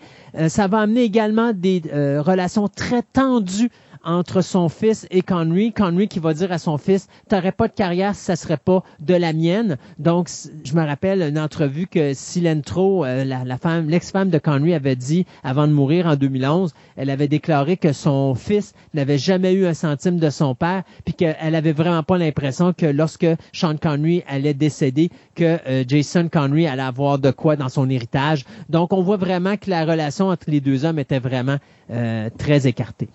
Euh, en 1974, Sean Connery va s'installer en Espagne et en 75, il va marier Micheline Roquebrune, qui est une artiste peintre française qu'il va avoir rencontrée vers la fin de 1974 et il va être marié à cette femme jusqu'à sa mort, euh, soit il y a euh, quelques semaines. Alors que Connery a terminé avec sa carrière de James Bond, il décide de s'en aller au niveau international. Et c'est là qu'on va voir sa renommée puisqu'il va commencer à jouer avec des réalisateurs comme Guy Hamilton, John Huston, Richard Lester, Richard Attenborough, Steven Spielberg, Jean-Jacques Hano et même Brian De Palma. Et ça, c'est juste pour en citer quelques-uns. En 1972, il va gagner un prix euh, qu'il va séparer avec Charles Bronson, soit euh, celui du Golden Globe Henrietta Award qui est donné à l'homme euh, ou l'acteur masculin favori dans le monde entier. Ça, c'était en 1972. Jusqu'en 1980, il va euh, jouer dans différents rôles, pas nécessairement des films à succès. Hein. On pense à des films comme Zardos, qui n'a pas été très bien reçu. oui, le, costume euh, fait à, le string en corde de bungee. Oui, exactement. Euh, The Next Man aussi, qui avait été fait avec le réalisateur Richard Sarafian en 1976. Météor en 79 non plus, qui était pas terrible, de Ronald de Nîmes. Il y avait Sword of the Valiant aussi en 1984, qui était un film, si je me trompe pas, qui était fait par Sci-Fi Channel, quelque chose du genre. Fait que tu vois qu'il a fait quand même des mauvais rôles dans sa carrière, mais par chance, il a quand même eu des rôles très importants dans cette période-là. Notamment, on va revenir dans la période James Bond où il avait joué dans Marnie. Pourquoi je parle de ça? C'est parce que c'est un film qu'il a fait avec Alfred Hitchcock. Et c'est le seul film qu'il a fait avec Alfred Hitchcock. Et ce qui est drôle, c'est qu'il est le, un des seuls acteurs à avoir exigé de voir le scénario avant de jouer dans le film d'Hitchcock, à la grande surprise de tout le monde. Pourquoi? Ben, il voulait pas retomber dans une ambiance James Bond ou encore North by Northwest ou encore Notorious. Il voulait vraiment faire de quoi de différent. Et c'est là que quand il a vu l'histoire qui était un éditeur qui épouse une femme euh, qui vole par euh, déséquilibre psychologique puis qui tente de la guérir, ben, il s'est dit, ah, ça va être quelque chose de totalement différent, j'embarque. Un autre metteur en scène aussi avec lequel c'est très important de voir la carrière de, de Sean Connery, qui est un réalisateur avec qui Connery a travaillé probablement le plus au niveau de, de son existence, c'était le réalisateur Sidney Lumet, puisqu'il va interpréter euh, quand même des rôles pour Lumet dans cinq films, soit euh, The Hill ou La colline des hommes perdus en 1965, euh, The Anderson Tapes en 1971. Ça, c'est un film qui est important parce que c'est le tout premier film de l'acteur Christopher Walken. Il y a également le film The Offense en 1973 qui va marquer le sommet de la collaboration entre Sean Connery et le réalisateur Sidney Lumet. Ce film où est-ce que euh, Connery joue le rôle d'un policier qui est persuadé que le criminel qu'il a devant lui est responsable de crimes crapuleux commis envers des enfants et il va l'assassiner carrément durant son, euh, comment je pourrais dire, son euh, interrogatoire. Son interrogatoire, merci. Euh, et par la suite, bien, en voyant le film, on va découvrir pourquoi qu'il a fait ce geste-là. le rôle le plus populaire qu'il a fait avec Sidney Lumet, c'est Murder on the Orient Express ou Le crime de l'Orient Express en 1974, dans lequel, encore une fois, il va jouer à côté d'une batch d'acteurs comme Albert Finney, Laurent Beccal. il va y avoir également Vanessa Redgrave, Michael York, Jacqueline Bisset et Anthony Perkins. Donc, une histoire de Hercule le Poirot qui doit découvrir le meurtrier qui est camouflé à l'intérieur d'un train de luxe qui est immobilisé pendant une tempête de neige. Donc, c'est un film qui avait quand même reçu six nominations euh, aux Oscars, donc très important. Et d'ailleurs, Lumet avait embauché Sean Connery en premier parce qu'il disait, si j'ai le nom de Sean Connery, tous les autres acteurs vont suivre sans problème et c'est exactement ça qui s'est passé. Et la dernière collaboration entre les deux hommes va être en 1989 avec le film Family Business euh, aux côtés de Dustin Hoffman et Matthew Broderick. Cette espèce d'histoire qui regarde trois générations de criminels dans la même famille. Donc, euh, si vous n'avez jamais vu Family Business, c'est un film qui est intéressant à voir. D'autres productions à souligner, The Wind and the Lion en 1975. Donc, euh, Le Lion et le Euh, qui est réalisé par le metteur en scène John Milius, qui nous a donné Conan le Barbare, euh, qui est basé sur une histoire vraie, soit celle d'un chef berbère qui provoque un incident international en enlevant une Américaine et ses deux enfants. Ça, s'était fait en 1904 au Maroc. Et vous avez un autre film également qui avait été fait, qui était The Man Would Be King, ou L'homme qui voulait être roi, aux côtés de son meilleur ami Michael Caine. Ça, c'est un film qui était sorti en 1975. Ces trois films-là vont donner ou vont solidifier la popularité internationale de Sean Connery et faire de lui un acteur à part entière où là, on va le dissocié du personnage de James Bond. Et là, on va pouvoir voir d'autres films arriver. Robin and Marion en 1976 ou euh, la, la, Rose et la Flèche, ou qui suit bien sûr les aventures de Robin des Bois suite à 20 ans d'absence, qui va revenir parce que Marianne est menacée d'emprisonnement par le nouveau shérif de Nottingham. Donc ça, ça mettait en vedette Audrey Hepburn, qui faisait une réapparition sur le grand écran après 8 ans d'absence un film qui est sublime si vous l'avez pas vu. Il y avait un autre film de guerre. Très particulier comme Oui, exactement. C'est pas du Robin des Bois comme tu es habitué de le voir. Non, non, pas du tout. Là. Faut pas vous attendre à ça. Là. Exact. Il y a un autre film de guerre avec une grosse distribution. C'était A Bridge Too Far ou Un pont trop loin qui a été fait en 1977 mm. par Richard Attenborough qui mettait en vedette James Caan, Michael Caine, euh, Elliot Gould, Gene Hackman, Anthony Hopkins, Ryan O'Neill, Laurence Olivier, Robert Redford. Donc des gros noms encore. Euh, ça, c'est encore une fois excellent film qui se passe en novembre 1944 où est-ce que les forces alliées tentent de s'emparer de cinq ponts sur le Rhin euh, en même temps. Il y a également Time Bandits ou Bandit Bandit en 1981 de Terry Gilliam qui est vraiment amusant parce que ce film-là, il joue un rôle secondaire et c'est parti d'une blague du scénariste Michael Palin qui disait que le personnage euh, d'Agamemnon devait être interprété par un acteur comme Sean Connery mais beaucoup plus cheap. Puis finalement, c'est Sean Connery qui, a, quand il a entendu ça, il a décidé de lire le scénario. Il a tellement trouvé ça drôle que euh, il a décidé d'interpréter le personnage. Et ce qui était amusant, c'est un personnage qui est masqué. Et à un moment donné, il enlève son masque et vous voyez que c'est Sean Connery qui est en arrière. Hein? Ben oui, exactement. Euh, un autre film qui est peu connu de Sean Connery, mais qui était vraiment intéressant, Outland en 1981, Loin de la Terre de Peter Hyam, qui est un genre de western spatial qui se passe sur la lune de, de Jupiter Io, oui. où est-ce qu'un marshal doit affronter le gérant d'une corporation qui lui donne une drogue à ses employés pour qu'ils euh, produisent beaucoup plus euh, au niveau du travail, sauf que le problème, c'est que ça a des effets secondaires et ça cause une multitude de suicides. Donc, Connery devra mettre fin à ça. Et là, c'est là qu'on arrive à 1983, où la phrase de « je ne reprendrai jamais le rôle de James Bond » revient hanter Sean Connery parce qu'il y a une compagnie qui décide de faire un remake du film Thunderball. Et euh, c'est la femme de Connery à un moment donné, parce qu'on cherchait un titre à ce film-là, et c'est la femme de Connery qui va dire, ben écoutez, en, en 1971, euh, Sean avait dit, I will never do James Bond again. Alors pourquoi est-ce qu'on appellerait ça Never say never again? Ne jamais dire jamais. Euh, et c'est comme ça qu'on va appeler le James Bond de 1983, qui va être en compétition avec un autre James Bond, interprété bien sûr là par euh, Roger Moore, qui va être Octopussy. Donc le film Never Say Never Again va ramasser un peu moins d'argent que Octopussy, mais c'est un film qui va avoir énormément de problèmes. Problèmes au niveau euh, financier, problèmes de droits d'auteur, problèmes entre la réalisateur et les producteurs qui vont passer leur temps à se chialer un après l'autre. Euh, il va avoir aussi la euh, Fleming Estate qui va poursuivre pour essayer d'empêcher la production de Never Say Never Again, mais Thunderballs était le seul film dont les droits n'appartenaient pas au brocoli. Et donc, on avait le droit de faire un remake tant et aussi longtemps qu'il n'y avait aucune association qui était portée avec le personnage de Ian Fleming au niveau de la saga James Bond avec Roger Moore.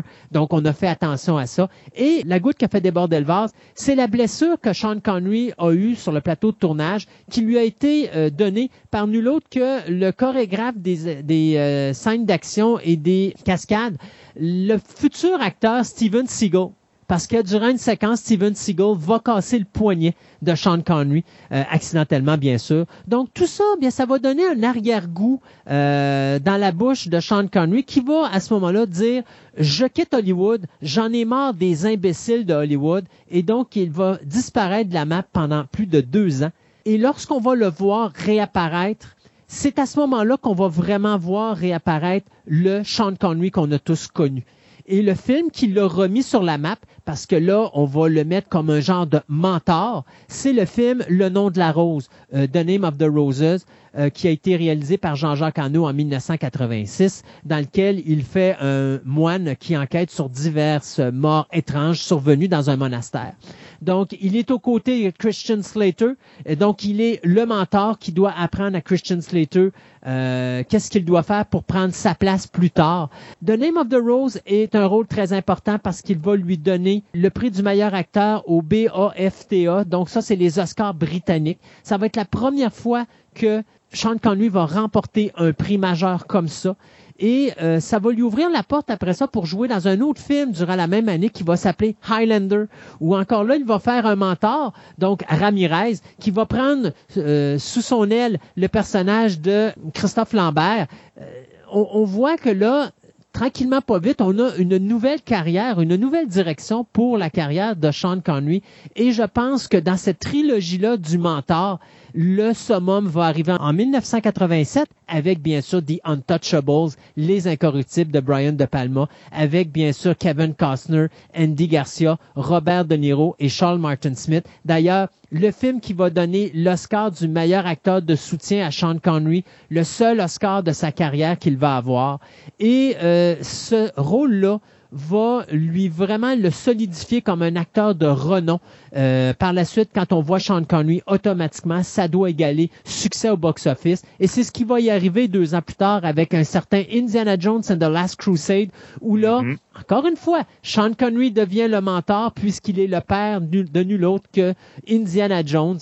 Et euh, il va euh, bien sûr partir avec son fils à la recherche du Saint Graal. Donc, euh, on va voir déboucher toute cette série de films qui va suivre, dont À la poursuite d'Octobre Rouge, The Hunt for Red October en 1990. Excellent film. The Russia House, La maison de Russie en 1990 aux côtés de Michel Pfeiffer. The Rock en 1987 ou Le Rocher du réalisateur Michael Bay. Donc tu vois, on commence à prendre des rôles, mais on revient un peu à l'action, mais également on vient à un rôle où est-ce qu'il est le vétéran toujours, l'homme qui a la sagesse et qui sait ce qu'il fait. Euh, d'autres rôles aussi dans lesquels on va le voir, mais là, il va commencer à faire des caméos. Robin Hood, Prince of Thieves en 91 avec euh, Kevin Costner, où est-ce qu'il va jouer Richard Cœur de Lion. Euh, on a également First Night avec Richard Gere, dans lequel il va jouer le rôle du roi Arthur en 1995. on va le voir également dans des films où est-ce qu'il va avoir d'excellents rôles. On n'a qu'à penser à Finding Forrester ou à la rencontre de Forrester en 2001 avec, du réalisateur Gus Van Sant, où tu un jeune afro-américain qui est doué pour l'écriture, qui va se lié d'amitié avec un célèbre écrivain qui, lui, est reclus et misanthrope. Rising Sun avec Wesley Snipe, ou encore là, il est le policier vétéran qui doit s'associer avec un, policier plus jeune.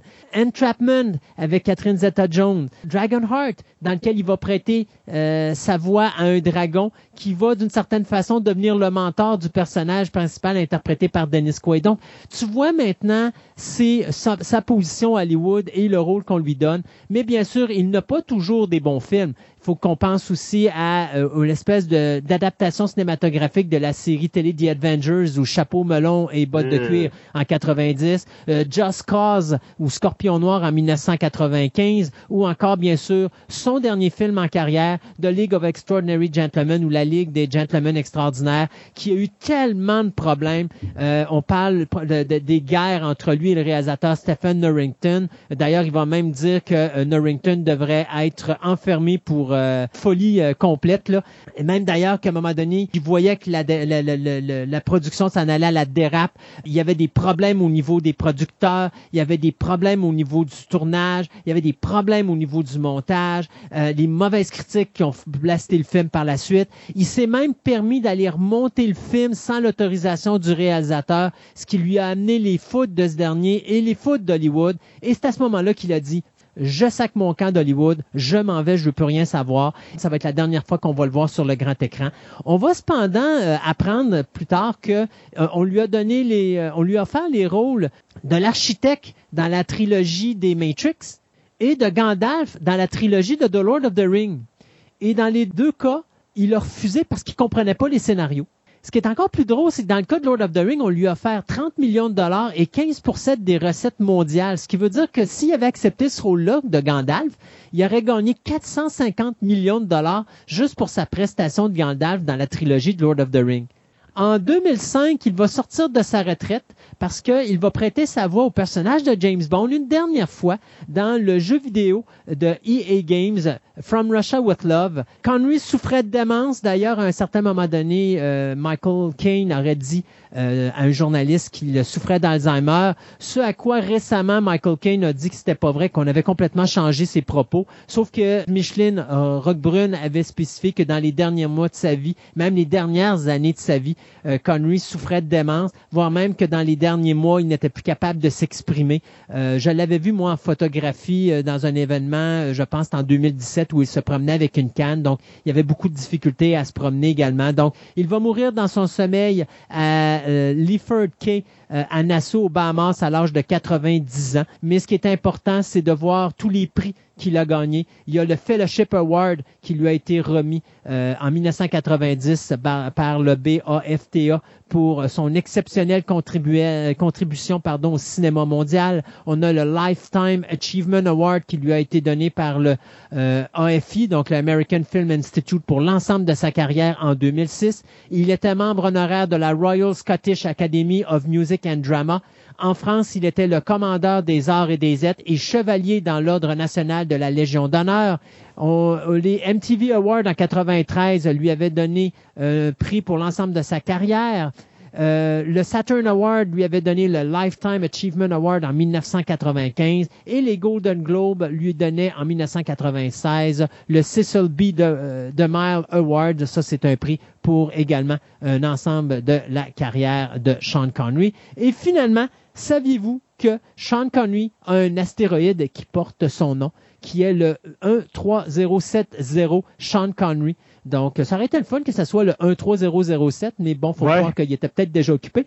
Alors, Sean Connery a un astéroïde à son nom. C'est donc la carrière de ce grand euh, Sean Connery qui malheureusement nous a quittés à l'âge de 90 ans le 31 octobre dernier. Donc, merci beaucoup, Christophe. On va pouvoir continuer à regarder Sean Connery dans tous les films qu'il a fait, et les bons et les, et les un petit peu moins bons. merci beaucoup. Ça fait plaisir.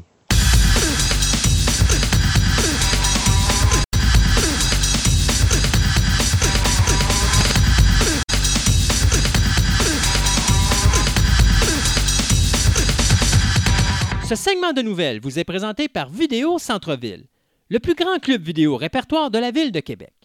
Vous aimez les monstres en caoutchouc, les fourmis géantes, les films espagnols, voire même les sous-titres, une vaste sélection de DVD disponibles sous un même toit au 230 Marie de l'Incarnation, Québec, ou allez visiter tout simplement leur site web au vidéocentreville.com.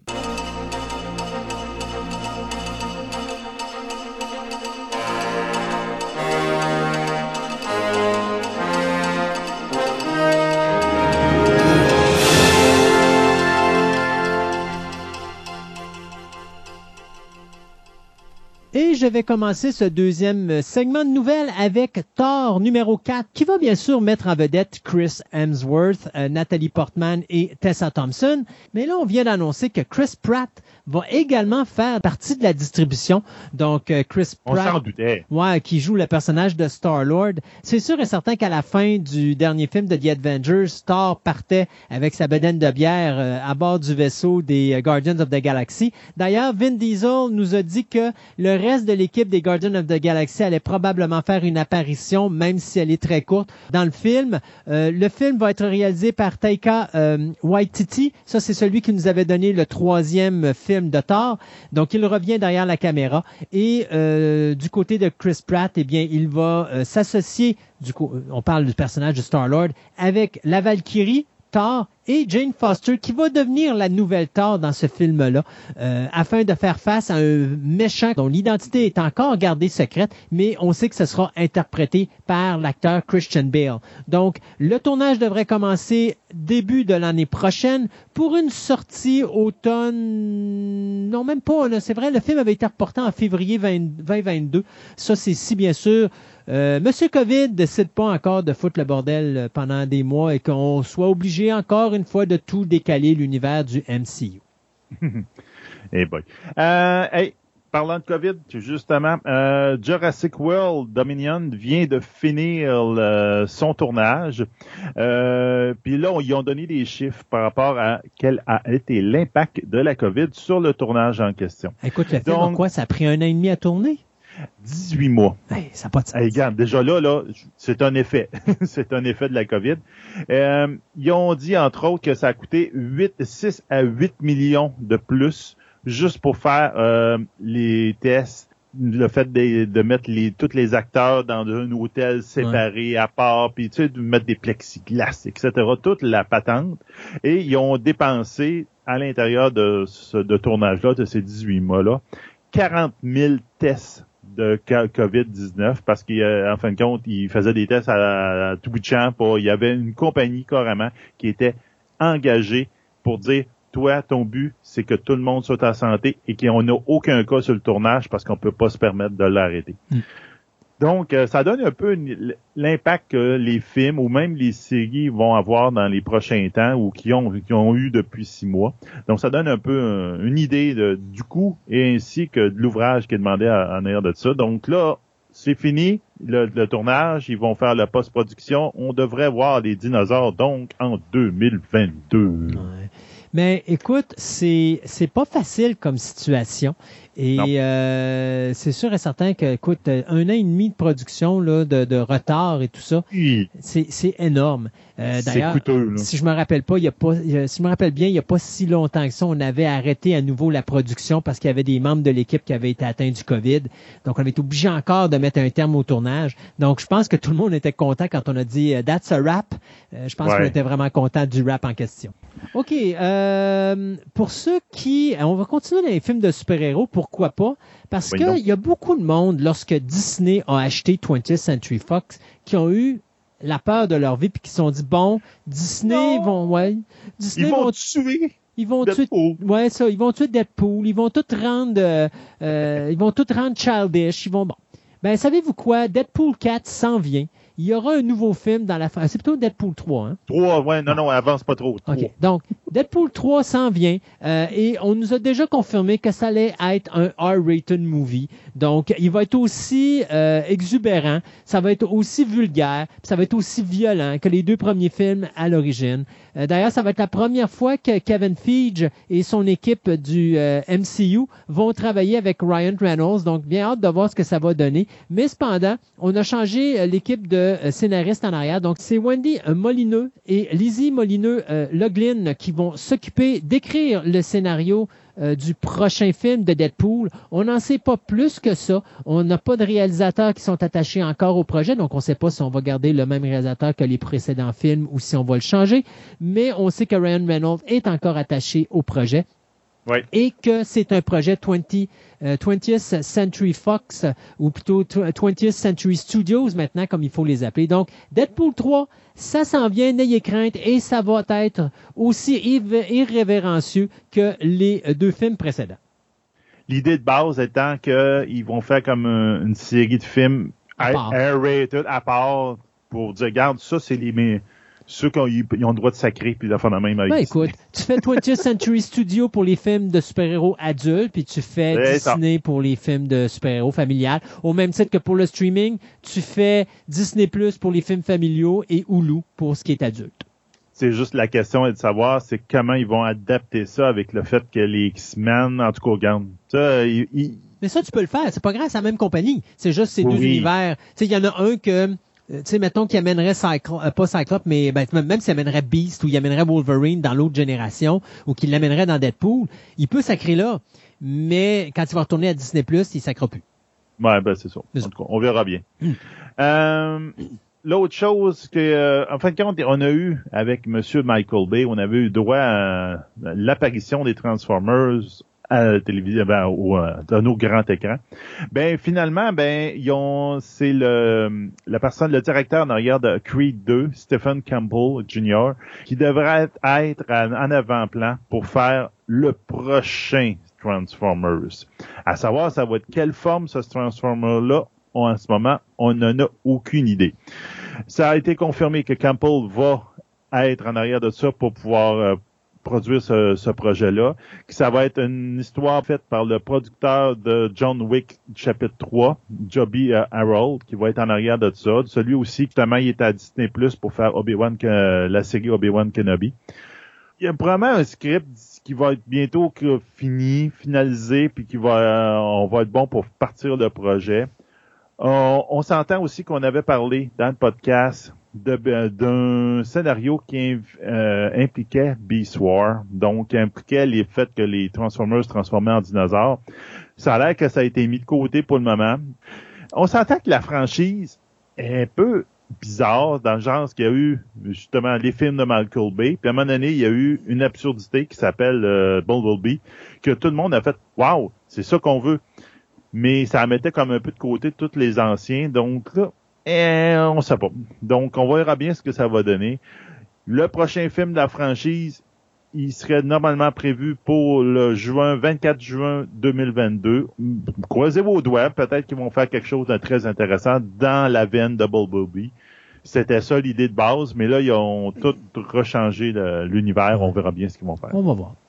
Euh, la compagnie Gunpowder et euh, Dust euh, viennent d'annoncer qu'ils vont développer une nouvelle série télé basée sur la nouvelle de H.G. Wells de 1896, The Island of Dr. Moreau.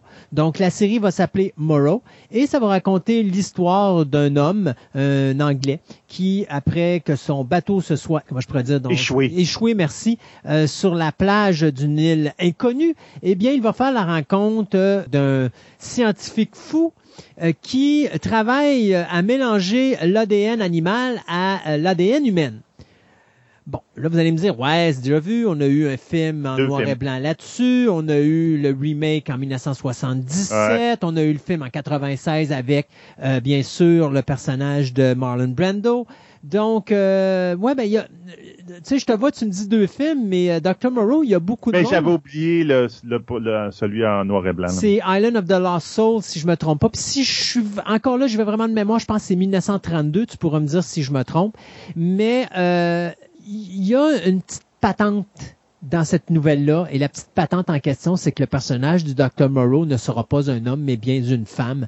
Donc, on va parler ici du Dr. Jessica Morrow, qui va être une scientifique, qui va être baquée par un, un euh, qui, lui, veut voir la nouvelle version de la race humaine ou le nouveau, la nouvelle évolution de la race humaine. Donc, c'est le scénariste euh, Zach Stanst qui nous a donné X-Men First Class, qui va travailler euh, à l'écriture de cette série-là, qui va être la première fois où est-ce qu'on va avoir l'histoire du Dr. Moreau adaptée à la télévision. Donc, Island of Dr. Moreau, ou si vous préférez Moreau, ça s'en viendra à la télévision sous peu. C'était effectivement 1932, la version noir et blanc, Islands of Lost Soul. I'm just that damn good. Yeah.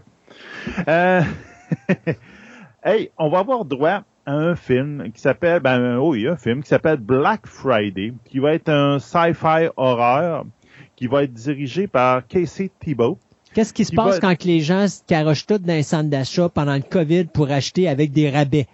C'est presque ça. Eh! Donc, c'est un groupe de, de d'employés dans un magasin de jouets un peu grumpy. Oh, Tu vas comprendre après ça c'est qui après c'est qui ces grumpy là là après ça je vais vous le dire c'est ça je garde un peu l'information qui en fin de compte va trouver de se défendre contre une légion de effectivement de d'acheteurs compulsifs qui font peut-être affectés par un un parasite alien, donc qui rend un petit peu plus euh, grump, euh, un peu plus fou, un petit peu plus euh, incontrôlable que d'habitude. contrôle. C'est ça. Donc, c'est qui qu'on va voir là-dedans? On va voir comme acteur principal, donc c'est probablement être les fameux euh, vendeurs de jouets. On va avoir droit à euh, Devon Sawa, Michael J. White, ainsi que Bruce Campbell. My God. Bruce. Donc, on va avoir droit de Bruce Campbell en grumpy vendeur de jouets. Je le vois très bien Oh vendre oui. du jouet. Ben écoute, après avoir travaillé dans les euh, dans les S-Smart, quoi de mieux S-Mart, que ben oui. d'aller dans la section jouets S-Smart et on aura affaire à H. Pourquoi pas? Donc, euh, il va aussi avoir Ivana euh, Baquero, Ryan Lee et Steven Peak comme euh, acteurs secondaires. Donc, j'ai l'impression que ça va être un projet qui va être extrêmement drôle et vraiment intéressant. Est-ce que ça va pouvoir compétitionner? C'est au film de Schwarzenegger qu'on joue tout le temps dans le temps de Noël, la Jingle course jouets. all the là. way. Oui, c'est ça qui est un... Un Moi, je trouve que c'est un, classi- un classique de Noël hors du commun. Euh, Ouais. Peut-être qu'on va avoir droit à quelque chose là. Je sais pas. Euh, oh mon Dieu. Vous rappelez-vous du film Olympus Has Fallen? Oui. Olympus Has Has Fallen met en vedette Gérard Butler et on a eu trois films euh, dans cette série-là. Eh bien, on vient de nous dire que il y aura un nouveau film dans cette saga, un quatrième film à la série euh, qui va mettre en vedette, euh, bien sûr, les aventures du euh, de, de l'agent des services secrets euh, Mike euh, Banning, qui va probablement encore essayer de protéger le président actuel en espérant que ce ne sera pas Donald Trump.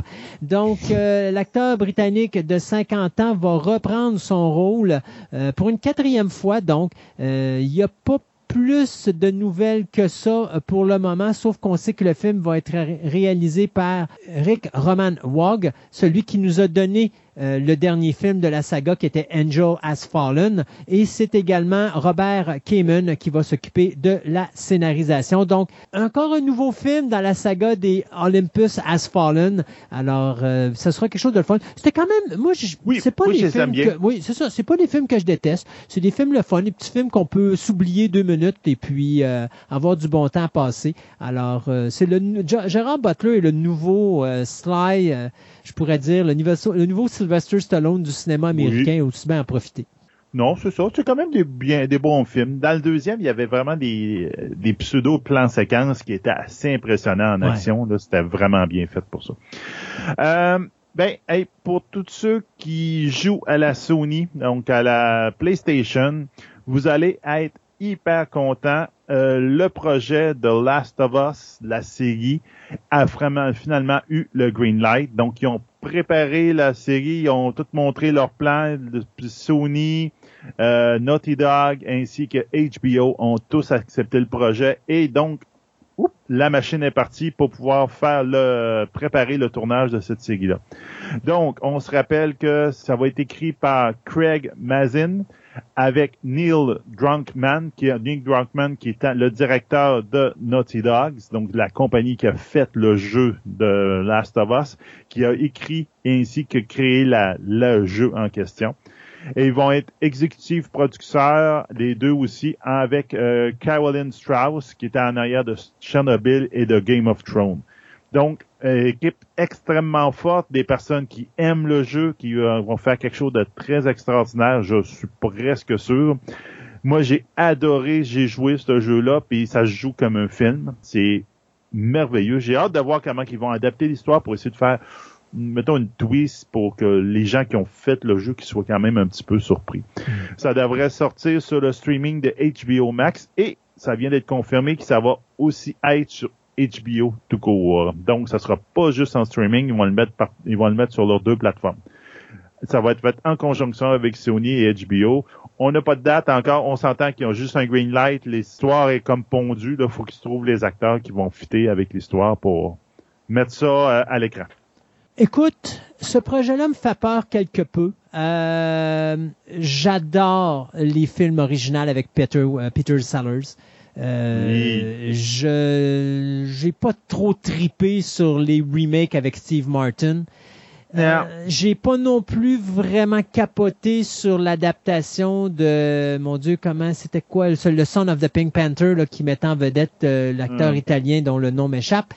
Euh, mais en tout cas, disons que le réalisateur Jeff Fowler qui nous a donné le, Son- le film Sonic, qui était quand même une bonne réussite dans l'ensemble, j'avoue, que j'avais pas détesté, euh, va s'associer avec le co-scénariste Chris Ah, c'est Bert- Roberto Benini. Berto qui jouait, Benini, c'est ça. Donc va Il est bon, l'acteur, mais... euh, Oui. Ouais, mais dans ce film-là, je sais pas, j'ai- pas accroché. Donc, il va s'associer au co-scénariste Chris euh, Brenner, qui nous a donné Bad Boys for Life, pour écrire un reboot de la saga Pink Panther pour les studios MGM. Bon, euh, le problème que j'ai le suivant, c'est que l'histoire du reboot en question va suivre un détective qui va avoir un événement euh, traumatisant qui va faire en sorte qu'il va commencer à halluciner sur une panthère rose euh, en dessin animé. Donc, ce qu'on fait, c'est qu'on va faire Oh. un genre de remake du comic où est-ce qu'on voyait justement euh, la Pink Panther qui était euh, une panthère rose, mais en dessin animé, qui venait toujours foutre des bâtons dans les roues euh, du détective en question, qui était le personnage de Clouseau. Mais le problème, c'est qu'on s'était basé là-dessus sur les génériques de la Panthère Rose. Et si vous vous rappelez, les génériques de la Panthère Rose, c'était toujours ça. Clouseau était là, la Panthère Rose venait foutre le bordel, puis Clouseau était- essayait toujours d'arrêter la Panthère Rose et tout ça. Bon. Mais là, on va faire la même affaire, mais on va le faire avec un personnage en 3D. À lui. euh, Bon, en tout cas, je suis pas certain. euh, C'est- non plus. C'est sortir du concept de Pink Panther. Si vraiment vous voulez vous amuser, je pense que les meilleurs films de la Panthère Rose sont vraiment dans les années 70 avec Peter Sellers. Euh, je te dirais même, j'ai des DVD ici avec les bloopers, puis je pense que je rigole plus en écoutant les bloopers que je rigole avec le film. Mais euh, Clouseau ou Peter Sellers l'avait tellement, cette espèce d'acteur américain qui se mettait un faux accent français, puis qui faisait des conneries par-dessus conneries par-dessus conneries, mais qui le faisait avec un sérieux qui était mourant. C'est vraiment un délice. Je sais pas comment qu'on va être capable Ben, de coter ça, mais en tout cas. C'est comme on dit, c'est Sean Connery, c'est James Bond, Ouais. mais la, la Panthère Rose, C'est Peter c'est Peter Sellers. Ouais. C'est comme, c'est quasiment impossible de le remplacer. Les, les, les rôles ont été tellement iconiques. que, Ah, c'est déjà là de faire un, un- même s'il le faisait correctement pour faire un remake, c'est extrêmement difficile. C'est Ouais. quasiment impossible. Enfin. Quiet Place. On s'entend que le film, quand il était sorti, le, le Quiet Place 1, parce que là, on parle encore Oui. du 1, qui est, le 2, il est tourné, mais il le retarde, il le retarde, il le retarde, puis on ne sait pas quand est-ce qu'il va sortir. Donc, euh, a été un, gros, un très gros succès. Ben, finalement, euh, ils ont engagé euh, Jeff Nichols pour faire un troisième, qui va... qui va faire euh, avec euh, une idée du co-créateur du premier film, John euh, Krasinski. Donc, le deuxième, il n'est pas sorti parce qu'il a été tellement retardé que là, on ne sait même pas. On parle de 23 avril 2021, que je comprends plus ou moins pourquoi il le retarde de même, parce qu'en fin de compte, c'est sur euh, une plateforme de streaming. C'était pas nécessaire de le, le retarder, mais en tout cas, il voulait peut-être trouver le bon moment pour le mettre. Ouais. Puis là, ils viennent de donner le green light, puis ils ont engagé un directeur pour faire le troisième, basé sur une idée que le créateur original a eue. Donc, on va bien voir, mais bon, pour ceux qui ne le savent pas, ben, c'est un monde, en fin de compte, c'est notre monde, puis il y a des extraterrestres ou des créatures avec une très haute oui, une oui super performante qui sont arrivés puis ont à peu près tué tout le monde. Dès qu'ils entendent quelqu'un, ils le tuent pour le manger. Donc là, il y a le monde qui sont survivants, qui sont restés là, ben, ils ont appris à vivre euh, dans le silence pour pouvoir éviter ces créatures-là. On verra bien ce que ça va donner. On n'a aucune idée du troisième parce que probablement que ça découle du 2 qu'on n'a pas vu. Donc, ils veulent pas vendre le punch du 2, donc ils parlent pas de tout du 3. Donc, on verra bien ce que ça va donner. Mais ça peut être intéressant. Le premier était bon, mais là, je, comme, je me base sur est-ce que le 3 va être bon alors qu'on sait même pas si le 2 est bon. hein. Euh, je vais finir, moi, notre segment de nouvelles avec euh, une adaptation de film basée sur une bande dessinée française. Donc, on se rappelle tous de Gaston Lagaffe, on se, rappelle tous de Spirou, on se rappelle tous de Astérix, donc tous des personnages qu'on a vus apparaître à une manière ou à une autre au cinéma. Monkey Pack Film a décidé de réaliser une adaptation cinématographique d'un nouveau héros de bande dessinée européenne. On parle ici de Ran. Donc, pour ceux qui se rappellent pas de Rahan, ben, c'est une série de comiques qui a été créée en 1969 par Roger euh, Lécureux et euh, André Chéret et qui se déroule dans le temps de la préhistoire où tu as un guerrier euh, qui euh, cherche à survivre à travers des ennemis, des hommes de caverne, des créatures mystérieuses ou encore même des redoutables dinosaures. Et donc, c'est quelque chose, moi, je me rappelle de Rahan parce que je lisais ça à l'époque dans le Pif Gadget. Donc, Oui. On va avoir une nouvelle adaptation.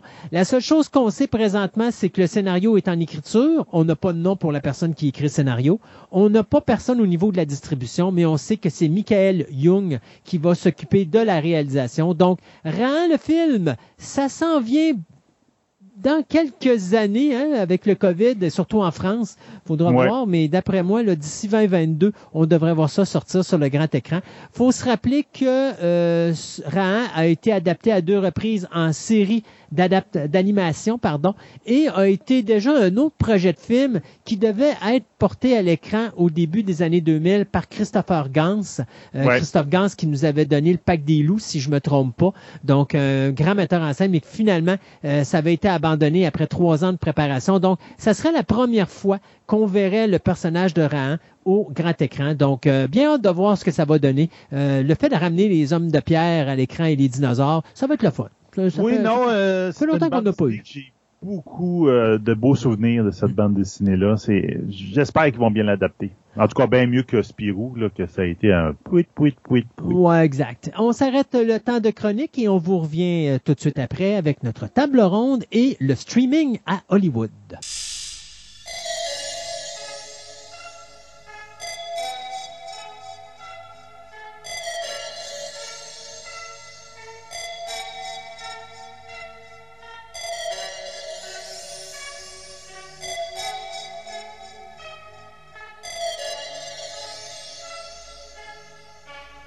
Dans notre première partie, on a parlé des Illuminati, Oui. on a parlé des francs-maçons, Oui. on a osé parler des reptiliens. Ah ben oui. Là, en passant, là, j'ai une coupelle d'insectes qui m'ont envoyé des Facebook de Oh, menaces de poursuite parce qu'ils trouvaient que c'était pas tellement bien qu'on parle d'eux autres en mal. Mais on parlait pas de ces reptiliens-là, on parlait vraiment des reptiliens extraterrestres. Donc, Ben c'est une des diverses races extraterrestres qui, techniquement, resterait et contrôlerait. euh, Oui, mais il faut pas dire leur nom Terre, trop souvent non. parce qu'ils vont, ils nous aimeront plus. Non. Ils vont faire. euh, mais de toute façon, il y a un film que j'aime beaucoup, que John Carpenter a réalisé, qui s'appelle They Live, euh, Ouais. Invasion Los Angeles. Et dans ce film-là, la, je dirais la, la- la vision de, de- du contrôle extraterrestre est que euh, les extraterrestres utilisent une machine qui, nous, au niveau de la télépathie, nous empêche de voir des choses. Sauf que quand tu écoutes la télévision, en réalité, ce que tu vois sur l'écran, c'est juste quelque chose de superflu qui n'existe pas parce qu'en réalité, tout ce que tu vois en dessous, c'est obéir, euh, reproduire ou acheter. Ah. Donc, ils sont les trois modèles de base de l'être humain. Donc, euh, tu sais, je, je me nourris pour vivre, euh, je me reproduis pour créer, le. Perpétuer, ouais, perpétuer, et j'achète parce qu'il faut faire rouler l'économie.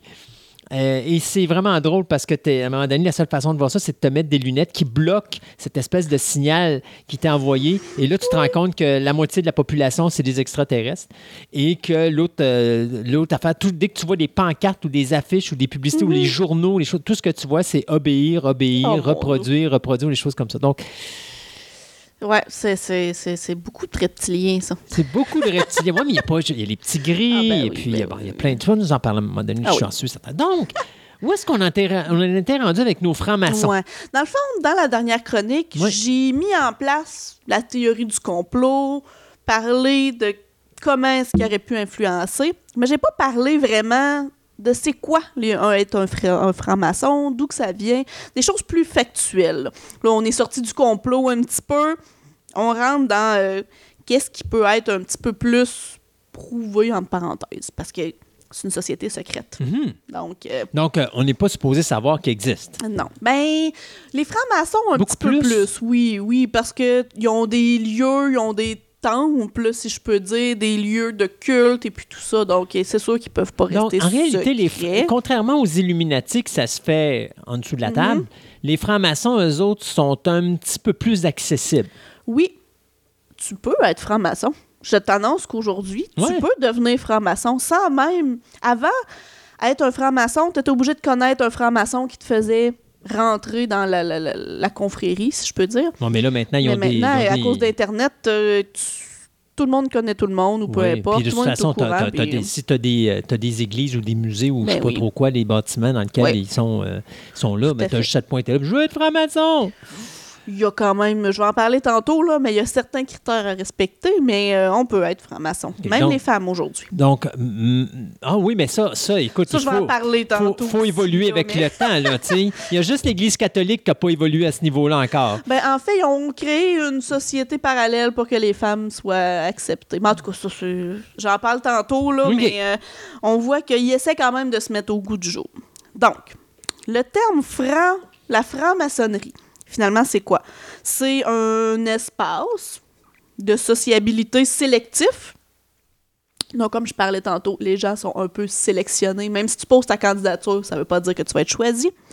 Dont le recrutement des membres se fait par cooptation, le fameux mot pour dire euh, je te connais, je pense que tu peux devenir euh, Un franc-maçon. Bon, aujourd'hui, maintenant, euh, on peut s'en passer par ça. Qui pratique des rites initiatiques.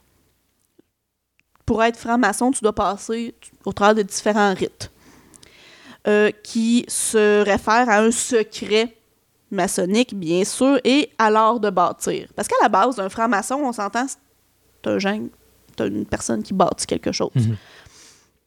À la base, je dirais même, les francs-maçons, c'était les gens qui construisaient les cathédrales catholiques, les grands bâtiments, la tour de Babylone, euh, le- le- le- le- le- les grosses cathédrales, les gros bâtiments euh, qui avaient un savoir mathématique important à la base.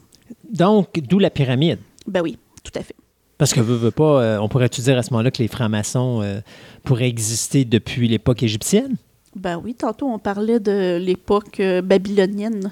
Oui, pas pour les Illuminati. Les Illuminati, mais je veux dire, c'est issu d'un Mhm. savoir. euh, dès que tu as le savoir mathématique, les francs-maçons sont là. Donc, si, mettons, on vient en arrière, Oui. tes Illuminati, tantôt, tu me disais qu'ils avaient été créés en 1796. Le groupe, ben, le, le- le groupe Le groupe, Illuminati ok. de Bavière, là, si Ok. je peux dire. Là. OK, ce groupe-là. Ouais. Mais là, tant- là, on parle des, des- des Égyptiens puis des pyramides, donc...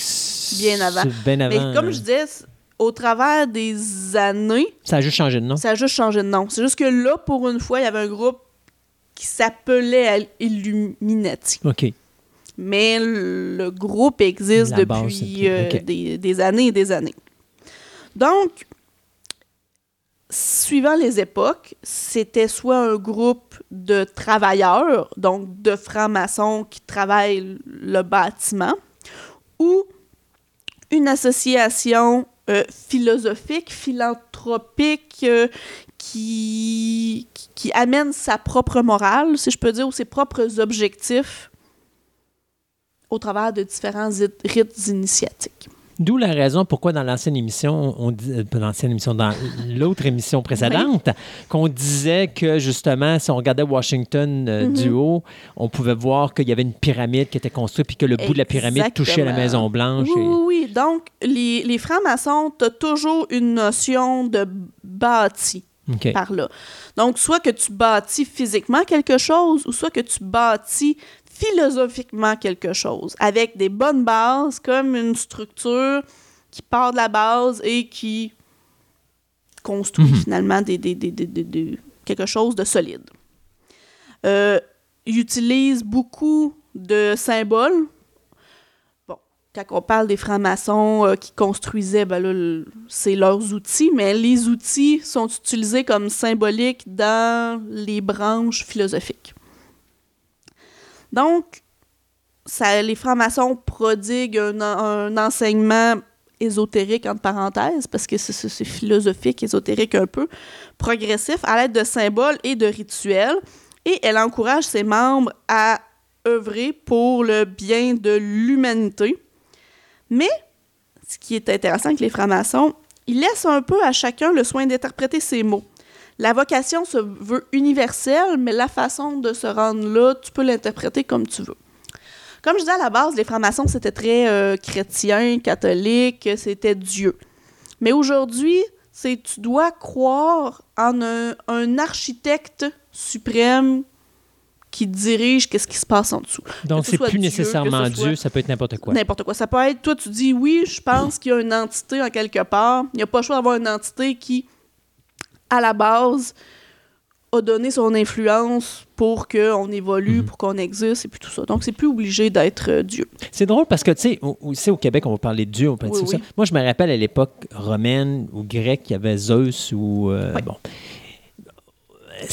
La croyance existe encore au niveau de ces dieux-là où on est vraiment, vraiment juste rendu avec catholique ou euh, protestant ou choses comme ça. Malgré que les protestants et les catholiques, c'est pratiquement la même affaire. oui, c'est ça, c'est ça. C'est juste la façon que le message est véhiculé qui est différent. Mais, Mhm. mais tu sais, on n'a plus l'histoire de Dieu, d'Athéna et de. C'est pas, pas Dieu, mais tu sais, Zeus, Athéna, Aphrodite et tout le kit.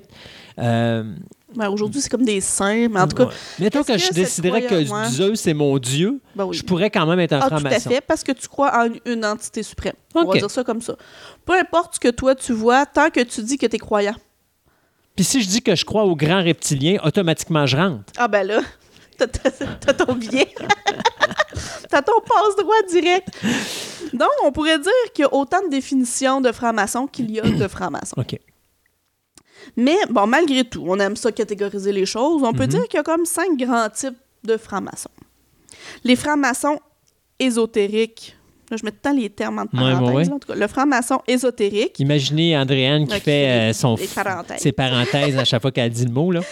Euh, eux mettent l'accent sur le processus initiatique, sur les initiations, sur les choses plus ésotériques, hein, Ouais. ça le dit par leur titre, qui font passer le membre des ténèbres extérieures à une illumination intérieure. Donc, on a le terme illumination, illuminati ici. Mhm. Euh, on a aussi le franc-maçon chrétien, qui lui met euh, plus l'accent sur, oui, le processus initiatique, toujours, mais aussi sur l'approfondissement de la spiritualité chrétienne. Les rites, les rites se dirigent plus vers la chrétienté. Mais comme je disais tantôt, ton Dieu n'est pas obligé d'être le, Le Dieu, Dieu de la chrétienté. ouais. C'est ce qui fait que tu peux vivre tes rites un peu à ta façon. Euh, on a la franc-maçonnerie de type ancien ou anglo-saxon. C'est-à-dire que, à la base, le but de la franc-maçonnerie, c'est l'éducation morale et civique de ses adeptes. On parle vraiment de morale enseignée sous le voile de symboles par allégorie, finalement. Donc ça, c'est vraiment, je dirais, le, le- le- le- le- la franc-maçonnerie plus originale. Origi, pas originale, originelle. OK. À l'origine. Oui, oui, oui. La un création. petit peu plus ça. Oui, c'est ça. On a la franc-maçonnerie moderne, libérale et très symbolique, où ici on parle plutôt euh, de tradition, de progrès, d'une, oui, d'une pratique symbolique, ça t'as pas le choix, mais d'une réflexion civique et morale, mais plus moderne. Là, euh, je parlais entre autres où est-ce que on peut intégrer les femmes, où est-ce que là, ce n'est plus Dieu, mais c'est une entité, c'est un architecte, un peu comme je disais tantôt. Ça, c'est plus la franc-maçonnerie moderne. Et tu as la franc-maçonnerie agnostique. OK. Ça, c'est plus rare. Ouais. Où est-ce que la- les conceptions religieuses, métaphysiques des candidats sont pas prises en compte pour valider l'admissibilité des gens. On parle plutôt dans ce cas-là d'une société meilleure en utilisant les discussions politiques. Et là, c'est mix, généralement, parce que l'objectif, c'est vraiment d'influencer les gens par la politique. T'as plus de notion d'être suprême. C'est majoritairement en France un petit peu que ce type de, de franc-maçonnerie-là, mais je te dirais qu'elle est généralement euh, réfutée par les autres. C'est-à-dire, selon les autres types de francs-maçons, c'est comme c'est pas de la franc-maçonnerie, c'est autre chose. Non. Mais eux autres se déclarent francs-maçons agnostiques. Là, tu viens de montrer un, un geste qui fait qu'il y a peut-être euh, dans les francs-maçons, euh, selon l'endroit où tu es situé, des conflits. Ah oui, Parce que tantôt, tu me disais, euh, on peut prendre un Dieu, dès qu'on a un Dieu qui croit que c'est lui qui contrôle tout, on est correct. Si moi, je décide de croire en Satan, mais euh, ma vision des choses ne sera pas la même qu'un franc-maçon qui, lui, prend pour euh, Dieu. ben il faut que ton être suprême, il faut qu'il soit fondamentalement bon. OK, Parce donc, que ton objectif c'est d'être bon. est quand même que la société s'améliore et qu'atteigne un but louable. Oui, mais encore là, c'est selon, C'est Ben, si toi. tu dis que tu, tu- tu crois à une entité, puis que toi, ton entité, c'est Satan, tu n'es pas obligé de le dire. Non, mais tu comprends que ça Ouais. change tout parce Ah, tout que ta fait. direction que tu vas faire prendre à l'humanité n'est pas la même que celle de Ouais. l'autre qui croit en Dieu. Ou lui, C'est ça doit aller dans une direction positive. Lui, c'est d'aller dans une direction négative. Euh, Mais d'après moi, au travers des questions, parce que tu n'es pas admis juste en disant Hey, je suis Mm-hmm. euh, croyant. Tu sais, il faut que tu aies des bonnes, les- des bonnes mœurs. Je trouve ça comique, ce mot-là, mais tu n'es pas de casier judiciaire, que tu sois une bonne personne, que par tes actions. je suis désolé, mais, euh, Mais euh, tu oui, oui, tu peux être passer. quelqu'un qui euh, va nécessairement, tu t'écoutes, mettons, des films comme La Malédiction, Mhm. The Omen. Euh, Damien est le fils d'un sénateur qui devient lui-même un sénateur, n'a jamais eu de casier Ah non, judiciaire et pourtant c'est le fils du, dia- du démon, mais Mhm. normalement le démon devrait être capable de contrôler pour que Tout à fait. il il soit vraiment bien caché. Mais non, mais je disais ça de même parce Oui, que oui. d'une certaine façon, je trouve ça drôle parce que c'est des gens qui pensent toujours qu'ils ont le bon chemin pour Tout l'individu, mais à l'interne, moi, je, si tu as ta propre clique qui, elle, va, va du côté plus, j'irais dire dans le, Star- dans le langage Star Wars, du côté sombre de la force, Tout à fait. normalement, Ben oui. tu vas influencer le bien pour aller chercher ce que tu veux en bout de Ben, ligne qui n'est pas fait. nécessairement relié vois, au bien. justement, je t'ai rendu à parler des loges. Les loges, c'est les re- un regroupement typique d'une quarantaine de personnes Mhm. dans un dans, le même lieu géographique, là, si Ouais. je peux dire. Et c'est comme le, le- le plus petit groupe. Donc, si eux autres décident de partir puis de faire des pentacles puis d'invoquer, euh, là, j'exagère, là, Ouais, mais oui. Rien ça serait, ça serait possible. Ouais. Peut-être que si les, les autres euh, le, le remarquent, euh, ils vont être exclus des plus grandes réunions, des grandes loges, justement, des obédiences, mais moi, je pense que s'ils ont été initiés de un, ils peuvent continuer les rites par la suite, sauf que là, ils, ils créeraient peut-être plutôt quelque Mhm. chose de parallèle à ce moment-là. Donc, les francs-maçons, comme les Illuminati, c'est typiquement bien. Oui, l'objectif, ben, chaque personne tend à Mhm. avoir un objectif bien pour lui, on va dire ça comme ça, mais euh, oui, oui, on pourrait dire ça comme ça. C'est euh, positif. OK. Même s'il peut arriver des choses négatives, Comme créer une guerre. comme créer une guerre, une révolution, faire mourir des gens, si L'objectif final est bon. final est bon, c'est possible. OK. On va sacrifier pour. euh, C'est ça. OK. Exactement. Donc, il y a trois concepts plus fond- fondamentaux dans les francs-maçons. La loge, les obédiences et les rites maçonniques. La loge, comme je disais tantôt, c'est vraiment euh, maximum une quarantaine de francs-maçons euh, qui se réunissent peut-être euh, deux fois par mois, une fois par mois, ça n'a pas vraiment d'importance. Et il existe parfois des loges particulières. Donc, un peu comme on disait, bon, ça me surprendrait qu'il y en Mhm, ait sur le là, mais il peut en avoir qui ont, des, euh, qui, qui ont certaines tendances. Euh, chaque loge reste libre du choix de son président. Le, le président reste toujours euh, le même, il est élu chaque année. De la, le, le président de la loge.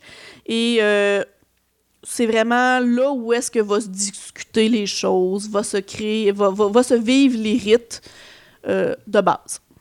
Parce que dans les loges, euh, dans les différents rites, je vais parler plus précisément tantôt, mais en gros, tu es apprenti, compagnon et maître. Comme un franc-maçon l'est au niveau de la construction des choses. Mais ça rapporte. Euh, ça- bon, en tout cas, tu dis ça comme ça, mais ça me, moi, ça me rappelle l'époque médiévale. Ah, tout à fait. Exactement. Ben, c'est issu, issu de- d'une certaine façon de l'époque médiévale, comme les chevaliers ou comme. Tu sais, t'es apprenti, compagnon et maître. Mhm. Chaque rite, en fait, a ces trois niveaux-là. Par la suite, tu peux avoir des spécificités ou des concentrations ou devenir euh, spécialiste, mais c'est en parallèle parce que c'est vraiment chaque maître, peu importe que tu aies atteint, euh, que tu aies 50 spécialités, ils sont tous sur le même pied d'égalité. Donc, les loges, comme je disais, c'est là qu'on vit les, euh, les, niveaux de base des rites. C'est là que se vit finalement la vie d'un franc-maçon. Euh, les loges, plusieurs loges ensemble vont créer soit une grande loge ou une obédience. c'est l'équivalent, c'est juste deux façons de dire les choses. Euh, ça permet, dans, dans, le fond, comme tout ce qui est local, euh, provincial, fédéral par la suite, ça permet finalement de concentrer les questions matérielles, tout ce qui est financement, gestion des locaux, euh, tout ce qui est rituel, harmonisation des cérémonies. Parce que oui, tu as des choses de base, mais tu en as qui se passent dans les grandes loges. Et là, à ce moment-là, même si toi, c'était un petit peu différent au niveau de tes loges, tout, tout, le monde a le même rite au niveau des grandes loges. Euh, et euh, ça permet aussi les intervisites. Ça veut dire que les gens d'une loge peuvent aller, s'ils sont en déplacement, aller dans une autre loge un peu comme les églises. Finalement, tu as mhm. des églises, tu as des chapelles, tu as des églises, tu as des cathédrales, tu as différents niveaux. Et c'est vraiment, euh, pour eux, c'est vraiment important. Tu as les, petites loges et les obédiences. Et les rites, l'autre euh, concept fondamental, c'est vraiment, c'est ce qui permet de garder une homogénéité des cérémonies. C'est ce qui fait que tu es franc-maçon. Tu vis au travers de rites. C'est pas... Euh, moi je pourrais dire ça? C'est pas quelque chose de négatif, là, les rites. C'est pas comme des initiations tout croche ou. Euh, puis tu vis les rites que dans ta loge sont vécus. C'est pas toujours les mêmes rites non plus, parce qu'il y en existe, écoute, euh, quasiment des centaines de rites. Là. Mais t'as les rites de base que généralement, quand t'es franc-maçon, t'as ces rites-là, puis t'es apprenti, compagnon, maître, si tu veux avancer. Puis c'est juste finalement des termes. C'est juste euh, quand t'as assez discuté, quand tu as réussi à faire avancer des choses. C'est pas. Euh, mais comme un peu chaque organisation, c'est comme un système de points qui fait quand tu as atteint un certain point, tu as atteint un certain niveau dans le, regroupement. C'est ça, exact. Euh, l'origine, hein? mm-hmm. les francs-maçons, on parle euh, du 17e siècle en Écosse quand on parlait des, euh, des Illuminati, euh, c'était 1700 pour euh, les Illuminati de Bavière, mais c'est beaucoup plus vieux que ça. Donc, mhm. on voit que c'est une idée qui a germé et qui a amené à ça. la franc-maçonnerie a toujours une origine mythique avec des, des histoires symboliques, des légendes. D'ailleurs, je vais faire une chronique éventuellement sur les mythes maçonniques, de où provient un peu les, concepts euh, véhiculés par les francs-maçons. Euh, les premières loges, la première loge, si on parle de la première, euh, évidemment, c'est en Nouvelle-Écosse, pas en Nouvelle-Écosse, mais en Écosse, comme je disais tantôt, fondée en 1599 pour la première loge. Et bon, avec les années, c'est, Écosse, après ça, ça a été en Angleterre, Grande-Bretagne, euh, en France, et ça a été, bon, évidemment, plus tard euh, sur le nouveau continent, une fois qu'il a été découvert, évidemment. Euh, il existe deux types de loges. Les loges spéculatives, dire philosophiques, donc les loges comme ce que nous, on entend aujourd'hui, ou est-ce que c'est des discussions, ou est-ce qu'on on tend vers un, quelque chose de parfait finalement, et les loges opératives, qui est les loges de métier. Ce que je disais à la mhm. base, où est-ce que c'était vraiment des francs-maçons qui avaient le métier de franc-maçon. Avec les années, les loges de métier ont, se sont transformées en loges spéculatives, euh, comme qui est nomme. C'est, euh, tu as eu vraiment une espèce de transition vers ça. Aujourd'hui, ça n'existe plus vraiment des loges de francs-maçons de métier. Euh, bon, on a eu la création des grandes loges, comme je disais tantôt, et il y a eu, à un moment donné dans l'histoire, une espèce de schisme, une déchirure au, sein des francs-maçons. Quand je disais tantôt le jour où est-ce qu'on s'est mis à accepter des gens qui ne croyaient pas en Dieu, ça a vraiment été une déchirure où est-ce que là, tu as eu des grandes loges qui se sont créées, des obédiences différentes qui se sont créées avec une vision des fra- de la franc-maçonnerie différente. Ça c'est euh, euh, c'est pas mal dans les années 1870-1877. là. Dans ces années-là, ça, ça a commencé peut-être vers 1870, puis en 1877, vraiment, là, D'avoir où des est-ce que tu as non-croyants. eu, des non-croyants? Où est-ce que là, euh, c'est- en France que ça s'est produit, étrangement, Mhm. où- parce que c'est quand même là qu'il y a les plus grandes cathédrales. Oui, exact. en France, où est-ce que là, euh, te dit, t'as- ils ont renoncé à l'obligation de croire en Dieu et en l'immortalité de l'âme. Ce qui était quand même quelque chose de majeur Ouais. pour les francs-maçons. Où est-ce que finalement c'est devenu, comme je parlais tantôt, la référence au grand architecte de l'univers et de ses rituels? Mais ça, ça a vraiment euh, créé finalement comme deux branches, finalement. Tu as la branche traditionnelle, où est-ce que tu crois en Dieu, et tu as la branche moderne ou libérale, que peu importe ta croyance, tu peux en faire partie. Ben, tu peux être catholique et aller Ouais. finalement dans une euh, branche libérale aussi, Mhm. même plus moderne. Euh, on parle beaucoup d'Europe, d'Angleterre, de finalement de. C'est sûr que c'est de là qui est ori- qui- que l'origine des, euh, des grandes loges modernes s'est s'est passée. Au niveau des rites, il y a eu aussi une évolution. Euh, à la base, les rites étaient beaucoup plus simples. Et avec les années, euh, c'est devenu de plus en plus complexe. À la base, un rite n'est jamais écrit, n'est jamais imprimé, c'est impossible. Donc, la base des rites, ce n'était que oral. Tradition orale. Un Donc, peu comme nos. euh, dis, euh, comment on appelait ça à l'époque euh, de Gaulois, là, les, les druides. Les druides, oui, oui, oui, tout à fait. C'est un peu le, le- le- oui, le même principe. Ce qui a fait que peut-être on a perdu de l'information, mais en même temps, ça a évolué au fil des années comme tout ce qui est tradition orale. Et avec les années, c'est devenu des rites de plus en plus complexes. Tantôt, je vais parler de quatre rites, mais euh, juste pour dire que vraiment, on voit une évolution au fil du temps. Euh, dans le monde, combien est-ce qu'il peut y avoir de francs-maçons? Il doit en avoir un paquet?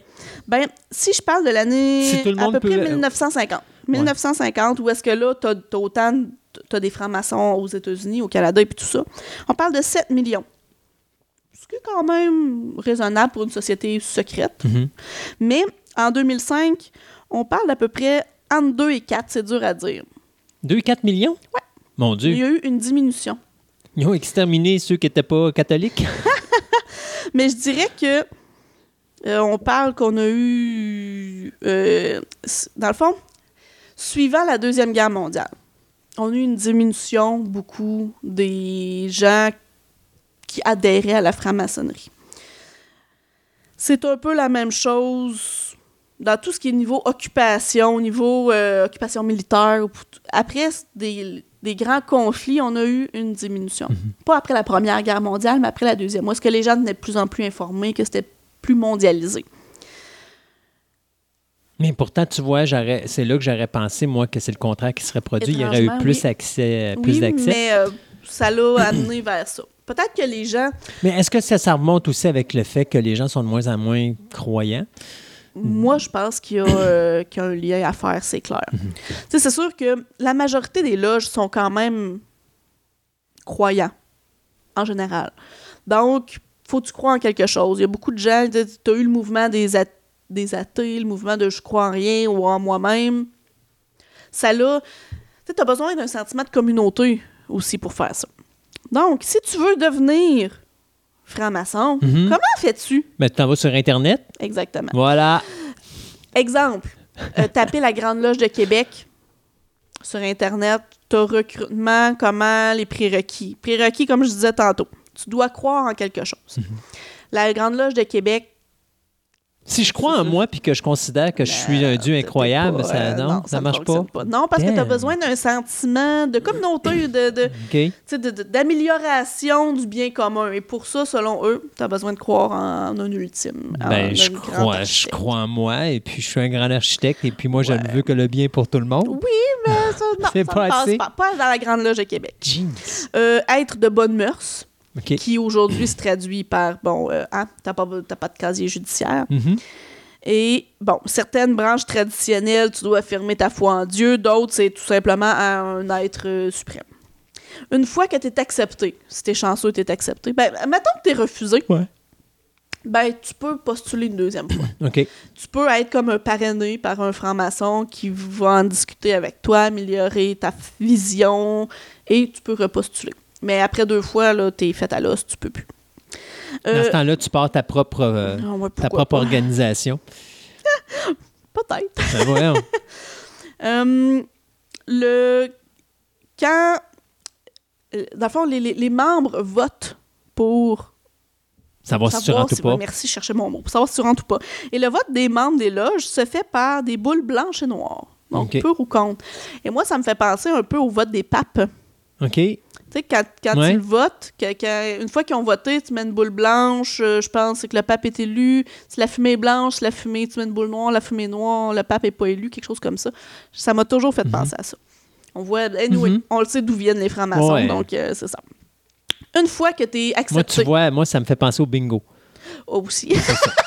ouais, mais un petit peu moins de lien par contre. OK. Une fois que tu es accepté, tu as ton rite d'initiation, qui est une cérémonie particulière, et ça te permet d'entrer, de, de devenir un apprenti. Finalement, le- le- l'initiation, c'est pour Soit à la euh, atteindre, c'est ça, à la base.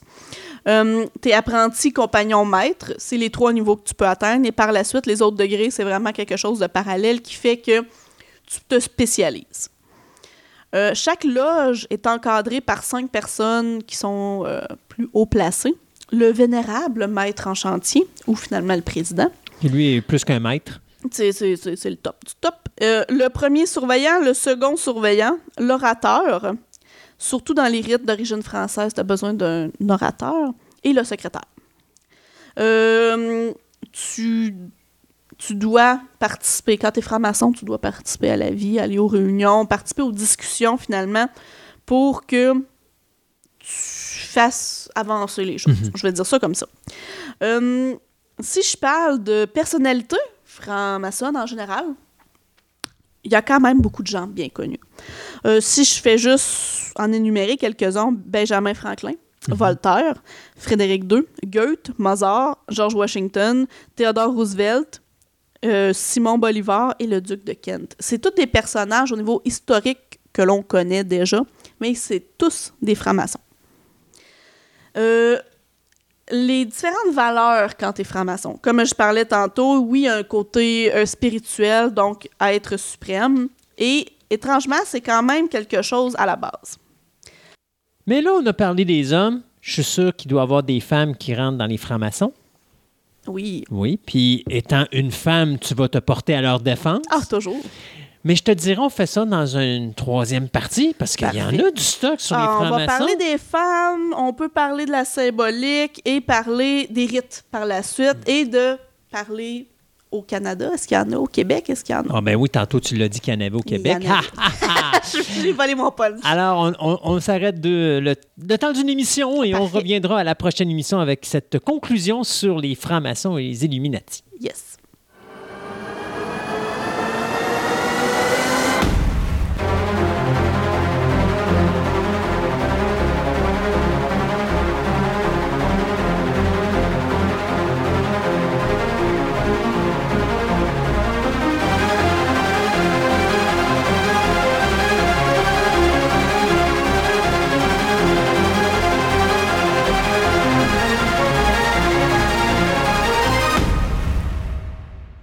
On vous l'avait promis qu'on parlerait histoire ici à Fantastica et c'est effectivement ce qui va se passer puisque euh, après des années de recherche, nous avons finalement trouvé notre propre histo- historien ici à l'émission. Donc, euh, Pascal Villeneuve, bonjour. Bon matin. Alors, Pascal va être euh, notre historien, c'est-à-dire qu'il va nous parler histoire ici à l'émission. Et je me suis dit, question de faire une introduction. Euh, Pascal, tu vas nous expliquer un petit peu dans quoi tu étudies présentement au niveau histoire. Euh, maintenant, en fait, j'ai terminé mes études de- depuis déjà à peu près deux ans. Je continue mes, mes recherches personnelles simplement. Donc, pour l'instant, je suis en train de relire John Keegan, La Première Guerre mondiale, qui est un, des- ouvrages titres pour tout ce qui est aspect politique et militaire de la Première Guerre mondiale. Ça va compenser quelques lacunes que j'ai euh, de ce côté-là, étant donné que j'ai essentiellement étudié l'histoire en général et non pas l'histoire de manière très précise sur certaines périodes. C'est quoi qui t'a amené à l'histoire? Parce que c'est quand même quelque chose de dire, hey, demain matin, je veux étudier dans ça parce que je veux travailler dans ce domaine-là. Euh, initialement, c'était un simple intérêt euh, personnel, la curiosité, essentiellement. Euh, ça a évolué au fil du temps et j'ai trouvé que l'histoire m'apportait un certain sens, euh, une certaine pensée critique que, que les autres matières que j'étudiais à l'époque ne me donnaient pas. Euh, un des cours qui m'a grandement surpris à l'université d'ailleurs, c'est à quoi sert l'histoire. Puis ça, c'est un cours qu'on reçoit dans la dernière année d'études. voir la quantité de réponses différentes qu'on peut obtenir dans ce cours-là est assez impressionnant en soi. je dirais pour moi, l'histoire, c'est très simple. Je l'étudie par intérêt personnel, par curiosité et euh, simplement pour m'apporter plus parce que j'ai de la misère à concevoir, euh, envisager des solutions pour l'avenir sans même repenser à celles qui ont été faites dans le passé. Parce que à voir le monde actuel, c'est on tourne en effet en rond. Les mêmes problèmes reviennent constamment. Mais tu sais, Pascal, que la vie, j'ai toujours dit que c'était un beigne. Euh, quoi, quoi que tu fasses dans la vie, tu vas toujours revenir à ta case départ. Puis tu as des gens des fois qui vont vivre des situations problématiques dans leur existence. Et tant qu'ils n'ont pas compris exactement comment ça marche, ils vont continuellement rembarquer dans les mêmes dans les mêmes problématiques dans leur existence jusqu'à ce qu'ils comprennent comment fonctionne le beigne. Puis une fois qu'ils ont compris comment que ça fonctionne, ben, ils vont mancher pour casser l'espèce d'aspect rondeur. Donc comme il y a une espèce de trou béant entre le point A et le point A, c'est-à-dire que ton beigne va revenir à sa case départ, ben, il peut plus revenir à sa case départ, donc tu as cassé ton beigne et tu peux passer à autre chose. La race humaine, je pense qu'elle n'est pas rendue euh, encore assez mature pour casser le beigne en question puis essayer d'apprendre autre chose de ce qu'elle a fait. De deux choses l'une. Ou elle apprend pas son histoire, donc elle ne se rappelle pas des erreurs que le passé a commis, donc elle fait exactement les mêmes, ou elle s'obstine continuellement à recommettre exactement les mêmes erreurs parce qu'elle aime juste ça souffrir. Je vais même te donner un autre exemple en ce moment. Euh, on a des problèmes assez majeurs avec une certaine euh, pandémie. Euh, cette pandémie-là, en tant que telle, on a eu une autre à la fin de la Première Guerre mondiale qui, qui s'est répandue au reste du monde grâce aux troupes qui étaient un petit peu partout. À l'époque, le masque avait été mis tellement en valeur et son port n'avait pas avait été son absence de port avait été criminalisée ce qui a fait en sorte que le, le monde ont simplement porté leur masque et ça s'est arrivé dans le temps de le dire. Mais donc, tu me dis qu'on avait déjà ce problème-là, la Première Guerre mondiale, on parle de 14-18, c'est ça? Exactement. Donc, euh, on a eu une pandémie à plutôt le début de 19 jusqu'à à peu près 21. Tu me disais tantôt, ils t'ont donné un cours à l'université qui disait l'importance de l'histoire, mais tu me dis qu'ils te l'ont donné à la fin tu penses pas que ça serait un cours qui serait intéressant qu'ils mettent au début pour que les gens comprennent dans quoi ils se lancent, ou juste l'importance que ça a d'étudier l'histoire? Le baccalauréat lui-même a, quelques problèmes de ce côté-là. Euh, il ne montre pas nécessairement dès le début quel type de débouché tu peux avoir dans ce domaine-là. Euh, et certains de ces débouchés-là commencent à se fermer lentement et sûrement. Je veux dire, la, presse elle-même commence à souffrir drastiquement des, des médias des médias modernes. Donc, euh, une bonne partie de ces, euh, ces emplois-là, en fait, c'est des emplois connexes à la recherche euh, dans tout ce qui est le journal. Donc, de ce côté-là, on en repère un peu. Euh, il te mentionne pas non plus que tu as besoin de certains certificats sur en archivistique. Donc, le bac a plusieurs problèmes de ce côté-là. Mais bon, je, le bac en tant que tel, je l'ai plutôt fait par intérêt propre plutôt que de vouloir absolument un emploi dans ce domaine-là tu, sais, tu me disais tantôt que c'était au niveau personnel au début quand tu es rentré dans ça, mais c'est quoi qui t'a accroché? C'est quoi l'élément déclencheur qui a fait que tu as dit oh, moi l'histoire, ça m'intéresse, j'embarque là-dedans? Euh, pour prendre ça de côté un peu plus euh, léger, si on peut dire, j'ai toujours aimé avoir une bonne histoire à lire. C'est aussi simple que ça. Puis en voyant au fur et à mesure notre notre histoire à nous, je te cacherai pas que j'ai pas vraiment d'intérêt pour l'histoire québécoise ou l'histoire canadienne en tant que telle, étant donné que ça c'est assez linéaire, si on peut dire. L'évolution est très lente. Euh, j'ai découvert un intérêt principalement lorsque je me suis attaqué soit aux périodes de l'Antiquité, qui bouge quand même pas mal, ou à l'Europe des deux derniers siècles, qui à ce moment-là est, simplement merveilleuse côté euh, changement, un changement très très très rapide. Et euh, bon, là, tu as, eu bien sûr tes cours d'histoire comme tout le monde au niveau du secondaire. Euh, mm-hmm. Je suppose quand on arrive au cégep, il doit y avoir d'autres cours d'histoire qui doivent se donner? En effet. Et J'ai fait une bonne partie de mon euh, de mes sciences humaines justement centrées sur l'histoire. Euh, précisément au cégep, j'avais étudié initialement le cours d'histoire générale.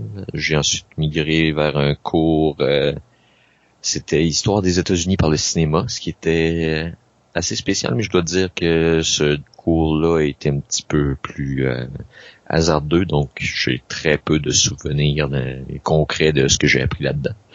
C'était pas un des cours que j'appellerais les plus complets. Euh, sinon, j'ai fait ma mon épreuve synthèse de de cégep en histoire sur un sujet que j'avais choisi à l'époque, qui était la Révolution russe. Et là, tu arrives à l'université, puis euh, est-ce qu'à l'université, on commence par quelque chose de général? Pour après ça que tu puisses, toi, savoir dans quoi tu te spécialises? Ou est-ce que déjà tu sais pas mal où est-ce que tu veux t'en aller? Parce que je suppose que d'aller au niveau histoire, donc de devenir, entre guillemets, un historien, euh, je pense que tu vas pas nécessairement aller sur le général. Je pense que tu en as qui sont plus spécifiques à certaines périodes. Est-ce que tu as des cours qui sont spécifiques à ces périodes-là ou c'est vraiment un cours d'histoire générale, puis toi, tu vas chercher à ce moment-là ta, ta spécialité à travers tout ça? Non, c'est euh, à, l'université, c'est là où on apprend que les cours d'histoire généraux servent à rien. OK. T'apprends tellement trop peu par rapport à ce que tu aurais besoin que ces cours-là euh, sont, sont trop abrégés. Pour avoir un bon curriculum d'histoire, tu devrais en faire pendant cinq ans au secondaire et couvrir pas mal toutes les périodes.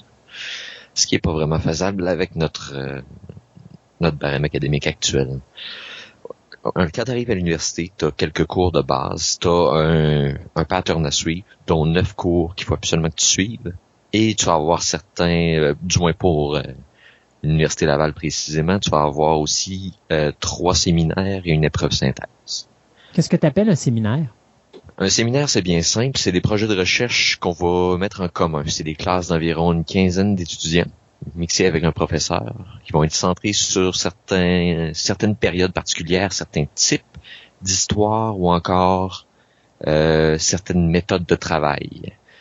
Euh, c'est à l'intérieur de ces séminaires-là que chacun va devoir faire son propre projet de recherche d'environ 12 à 15 pages et devoir donner une présentation d'une demi-heure à la fin de, de, la session devant tout le monde. À ce moment-là, on va tous discuter ensemble de tout ça et on va passer à un autre. Si, mettons, parce que là, tantôt, tu me disais que là, tu, tu, peux te spécialiser dans, ce que tu, tu désires. Euh, l'apprentissage que tu fais, tu as besoin d'informations et tout ça. Euh, est-ce que c'est des, des informations qui sont difficiles d'accès? Est-ce que des fois, pendant tes cours universitaires, euh, tu es obligé d'aller à l'extérieur pour, euh, mettons, si tu veux te spécialiser dans un type d'histoire, soit l'histoire de la Russie ou, mettons, l'histoire des États-Unis ou encore l'histoire de l'Australie. Est-ce que tu es obligé ou quelqu'un qui veut vraiment bien se spécialiser, est-ce qu'il est obligé de se déplacer là-bas ou il est capable quand même euh, en restant euh, ici euh, au Québec, de se spécialiser dans, dans ces domaines-là, puis d'aller chercher l'information qu'il a besoin d'aller chercher. Au niveau baccalauréat, on n'a pas de spécialisation aussi centrée que ça. Tu peux faire des cours qui sont spécialisés sur un type d'histoire et les bibliothèques universitaires vont souvent offrir de pouvoir faire importer des livres d'autres bibliothèques connectées à leur réseau. Euh, je sais qu'on peut faire venir des livres de France, d'Angleterre et des États-Unis sans aucun problème à partir de la bibliothèque de l'Université Laval sous requête, ce qui peut prendre facilement un mois. Donc, de ce côté-là, tu peux avoir accès à plusieurs sources qui sont aisées d'accès. Le problème, c'est la barrière du langage, bien entendu. Certaines des sources vont être dans d'autres langues. Fort heureusement, ben, avec la modernisation, plusieurs sources sont scannées et traduites, tout simplement. De ce côté-là, dans le fond, l'accessibilité à l'information devient de plus en plus ample, ce qui va permettre beaucoup plus de spécialisation ou encore des recherches beaucoup plus aisées. Je vais te poser une colle. On dit que l'histoire est écrite par les vainqueurs. Comment est-ce qu'on fait pour savoir que quand on parle d'histoire, on est vraiment très représentatif de ce qui s'est passé à l'époque et non pas que c'est une histoire qui a été trafiquée par le vainqueur? on varie ses sources. Parce que à l'heure actuelle, je te le cacherai pas, oui, on a encore des problèmes de ce côté-là. La plupart des méconceptions, ce que je vais aborder éventuellement dans une future chronique, les méconceptions de la Première et Deuxième Guerre mondiale sont très fortement teintées par l'histoire enseignée aux États-Unis, qui est une histoire très patriotique et très centrée sur l'image de l'État. Donc, on parle d'une histoire qui va être altérée pour suivre les besoins patriotiques du pays. Donc, je vais t'aborder justement quelques petits systèmes euh, très brièvement. Euh, on dit souvent que à peu près euh, deux heures après la deuxième bombe nucléaire au Japon, le Japon a signé l'armistice. Ce que les Américains ne disent pas, c'est que une heure avant la déclaration d'armistice, la Russie avait déclaré la guerre au Japon. Donc, un territoire qui est collé à eux physiquement euh, sur le plan terrestre, une armée beaucoup plus grande et qui a plus besoin de se soucier de l'Allemagne étant donné qu'ils l'ont déjà vaincu, euh, c'est sûr que ça va changer grandement la, la, donne. Surtout qu'à ce moment, à ce moment-là, dans le fond, le, le Japon, la majorité de ses territoires sont collés directement à la Russie physiquement. Tout ce qui va rester, c'est l'île du Japon qui est séparée de ça. Et en plus, soyons honnêtes, ils viennent de manger une sincère raclée parce qu'il y a deux de leurs plus grosses villes qui viennent d'être complètement anéanties. Oui, donc dur à savoir d'où est-ce que ça porte le plus euh, le plus d'impact, c'est voir si euh, voir si c'est les bombes ou le la déclaration de guerre de la Russie, mais on sait déjà que pendant la Deuxième Guerre mondiale, les, les Japonais étaient très, très effrayés des Russes et de leur puissance militaire. Oh, donc, de ce côté-là, on n'est pas encore certain. Mais OK, fait donc c'est encore un travail de recherche qu'il faut que tu fasses, mais ça doit être difficile d'aller chercher des confirmations parce que veut veut pas comme on disait, si l'histoire est écrite par le vainqueur, comment tu fais pour décortiquer tout ça? Est-ce que c'est parce que du côté du Japon, on va avoir les véritables faits? Est-ce que il faut aller en Russie, voir ce que les Russes disent, voir ce que les Américains disent, voir ce que les Japonais disent, pour faire un melting, pot entre les trois? Est-ce que c'est des faits véridiques qui vont être là ou c'est même d'une certaine façon une interprétation que l'historien va faire en fonction à ce qu'il pense être face à ce euh, ce qu'il a étudié ou ce qu'il a lu? C'est sûr que les, les, historiens vont faire euh, une, une hypothèse sur, ce qui sur ce qu'ils ont lu. Par contre, ces hypothèses-là doivent s'appuyer sur beaucoup de sources normalement. Euh, la clé d'une bonne recherche historique va être la quantité de sources, euh, pouvoir comparer ces sources-là et qui se corroborent toutes dans, une même direction ou du moins qui peuvent être comparées d'une certaine manière. Pour, admettons, faire lumière sur cet élément-là, Malheureusement, il manque encore des informations, notamment toutes les informations reliées au commandement japonais à ce moment-là. Ce à quoi on a accès, c'est essentiellement les témoignages des soldats, euh, d'autres personnes. Dans le on va faire de l'histoire sociale à partir de là. Des sources qui sont subjectives, mais qui, dans un ensemble, quand ils sont pris en, en grande quantité, vont devenir des sources qui ont, du moins, qui dessinent un certain portrait, même s'il est encore un peu flou, d'une certaine réalité. Donc, on va comparer les sources russes, japonaises, euh, américaines, euh, parfois même des étudiants à l'étranger, des euh, ça c'est dans d'autres contextes. Mm-hmm. Je ne crois pas que ce soit des, des, sources valables nécessairement dans ce contexte-là.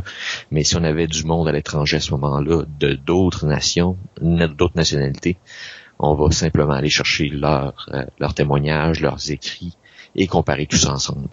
Donc, c'est pas un travail facile tant que ça. C'est pas genre on prend des livres et on a la réponse directement sous les yeux. C'est des années, des années, des années de recherche, même pour quelque chose dont on pense avoir déjà les faits au niveau historique. Oui.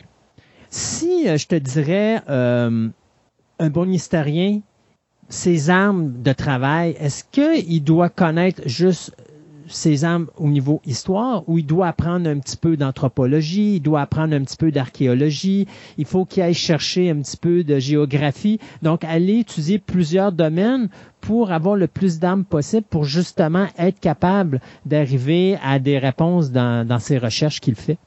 Ben, je te renvoie ça sous une question. L'histoire, c'est quoi au fond? Euh, c'est un ensemble de choses et de facteurs. Essentiellement, c'est euh, si on peut dire, l'étude des sciences humaines au travers du temps. OK.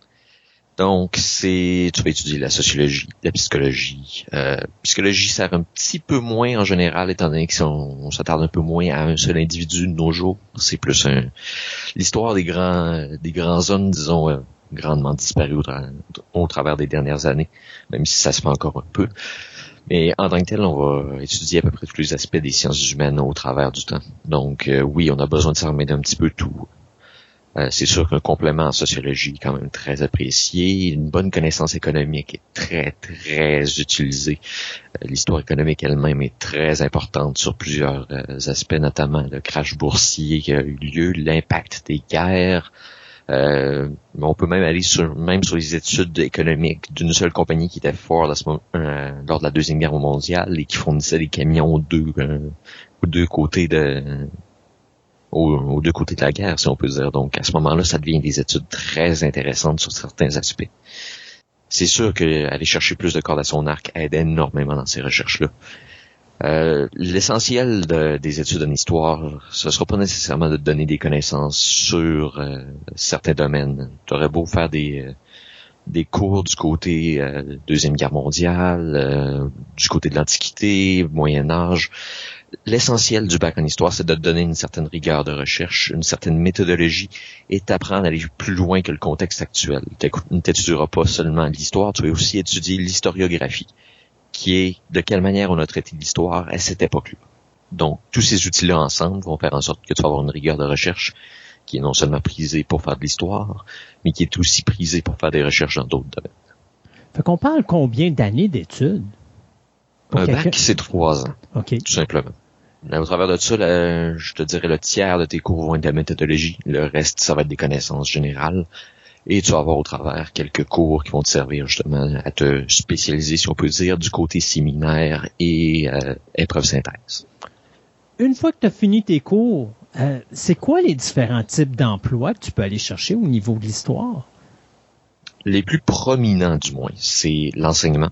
Mais ça, ça requiert normalement un certificat qui est de niveau maîtrise.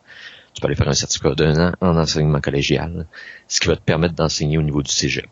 Si tu veux enseigner au niveau du secondaire, tu peux pas faire un bac en histoire, il faut que tu fasses un bac en enseignement et aller chercher ton brevet d'enseignement et tu peux te spécialiser géographie et histoire. Si jamais tu veux aller en archivistique, ce qui est plus que possible, il faut que tu ailles faire un certificat en archivistique pour compléter ton bac en histoire. Autrement que ça, tu peux être un attaché de presse pour un politicien. Tu peux être un recherchiste pour des journalistes. Euh, c'est pas mal les emplois que j'ai vus jusqu'à maintenant qui sont les plus prominents, du moins. Tu peux avoir certaines euh, sociétés euh, historiques qui vont aller chercher des historiens pour faire des recherches. Tu peux être curateur dans un musée. Euh, il y, a, il y a plusieurs avenues qui vont habituellement impliquer de présenter un certain, un certain sujet historique ou de faire des sélections parmi des sujets historiques et d'élaborer sur eux autres pour les présenter à un public de manière concise. Euh, tantôt, tu disais euh, qu'il y avait un des postes, c'était euh, archi... archiviste? Archivistique? Oui, C'est- archivistique. oui. Ouais, c'est quoi ça exactement? Euh, bien simplement, c'est gérer des fonds d'archives. Euh, Si tu vas à, à BANQ, la Banque des Archives nationales du Québec, Oui. qui est sur le campus universitaire, tu as accès à des fonds d'archives qui sont listés sous les noms de- des anciens propriétaires. Ça va souvent être des missives, euh, des écrits, journaux personnels, euh, coupures de journaux. Bref, des papiers qui ont une certaine fragilité, mais qui sont répertoriés dans les banques de l'Archive nationale. Donc à ce moment-là, ça va être des... euh, des, gi- des gigantesques boîtes qui vont contenir pas mal toutes les possessions euh, écrites de certaines personnes et quelques biens qui sont jugés comme étant pertinents. Donc, ça va être d'administrer ça et de les gérer dans une base de données. Aujourd'hui, on est dans un monde très euh, réseaux sociaux, très Internet euh, et très numérique. Est-ce que l'historien peut être utilisé ou est-ce qu'il y a des postes qui existent? Je donne un exemple. On voit des gens qui font des comic books dans lesquels l'histoire est extrêmement importante. Euh, il y a des gens qui vont, mettons, faire des romans où l'histoire est extrêmement importante. Mais il y a aussi des jeux vidéo dont l'histoire est extrêmement importante. Euh, Est-ce qu'il y a des gens qui étudient en histoire qui vont aller travailler dans des compagnies comme ça, que ce soit une compagnie littéraire ou une compagnie euh, informatique, justement, de jeux vidéo, pour justement s'assurer que quand il y a des jeux qui sont faits au niveau historique, ça soit réaliste puis que ça, ça, ça tienne la route, quoi? Euh, oui, ça se fait. Le problème étant que ces postes-là sont souvent contractuels donc à courte durée, et euh, sont très peu nombreux.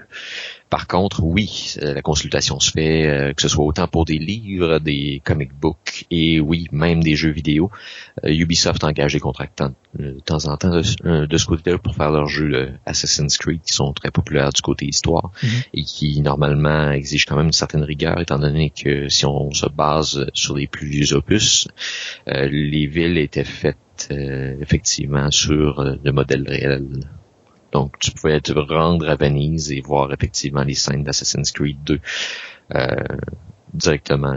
Le, le- le décor d'Assassin's Creed 2 être directement devant toi et en fait, c'est une réplique réelle. De Venise de l'époque. Exactement. Wow. Certains bâtiments sont encore là d'ailleurs, certains monuments sont euh, sont gardés exactement au même endroit, donc tu peux te repérer, si on peut dire, avec la map d'Assassin's Creed dans Venise d'aujourd'hui, même si certaines rues ont changé. Et ça doit être la même chose pour le domaine du cinéma et de la télévision, parce qu'encore là, tu as beaucoup, tu sais, je fais juste penser, mettons, une série télé comme Outlander, où est-ce qu'on est, euh, si je me trompe pas, pendant la première, la guerre de sécession. Euh, Encore là, tu sais, c'est- ça prend des historiens, mais est-ce qu'il, comme tu dis, c'est c'est toujours à contrat. Il n'y a pas des gens qui ont des postes complets où est-ce qu'ils peuvent se dire, mettons, je travaille pour Universal, moi je suis un historien, puis quand il y a quelque chose d'histoire, ben là, ils viennent me voir, puis euh, je dirais ça, ça va être vraiment, bon, on cherche un historien dans le domaine de la Première Guerre mondiale, ils vont trouver l'historien, ils vont aller le voir, puis ils vont l'embaucher pour superviser le, travail, c'est ça? Je pourrais pas dire s'il y a des postes euh, permanents de ce côté-là. J'ai jamais vu de poste permanent affiché, du moins. Mais euh, je- ça ne m'étonnerait pas que certaines des grosses compagnies puissent se permettre de garder un historien sur place à 100% du temps et d'en faire bon usage. La question, c'est est-ce qu'il y a beaucoup de compagnies qui ont besoin d'un historien à 100% du temps? Majoritairement, non. Les, ces emplois-là vont être de courte durée, mais normalement, tu peux euh, sauter de contrat à contrat sans trop de problèmes Mm. jusqu'à ce que le marché soit saturé, où là, ça va devenir un problème. Pascal, qu'est-ce que tu vas nous apprendre pendant ces chroniques d'histoire à Fantastica? Je vais tenter de défaire une partie de ce qui a été fait du côté histoire américaine, soit la manipulation d'informations pour des fins patriotiques. Je vais tenter de faire un survol, si on peut dire, c'est pas en 30 minutes, malheureusement, je vais pouvoir me lancer dans des gros détails euh, dans les premiers lieux, mais je vais commencer simplement par euh, remettre en place certains euh,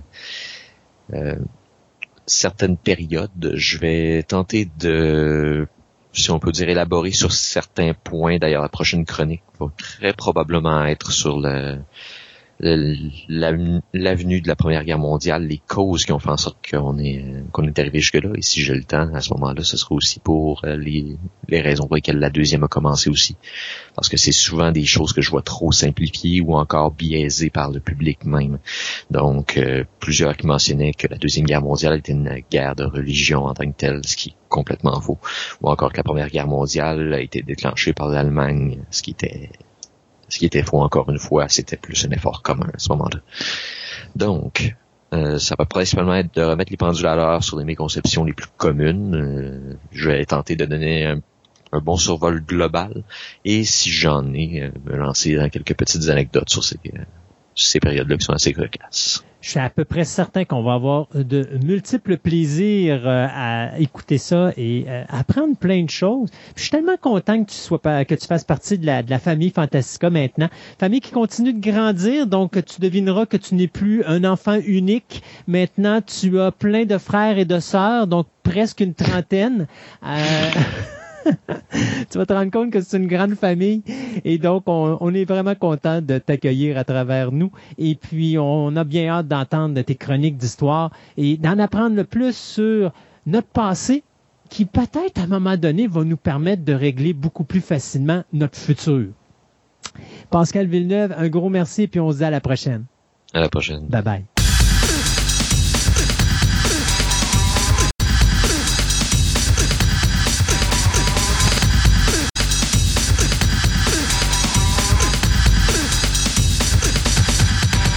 Segment de la table ronde vous est présenté par PCLogic.ca. En affaires depuis 1996, PCLogic.ca offre un service des plus personnalisés pour résoudre tous vos problèmes en lien avec l'informatique. Dotés de connaissances toujours à la fine pointe, leurs experts sauront vous offrir des solutions adéquates et efficaces avec les meilleurs produits correspondant à vos besoins.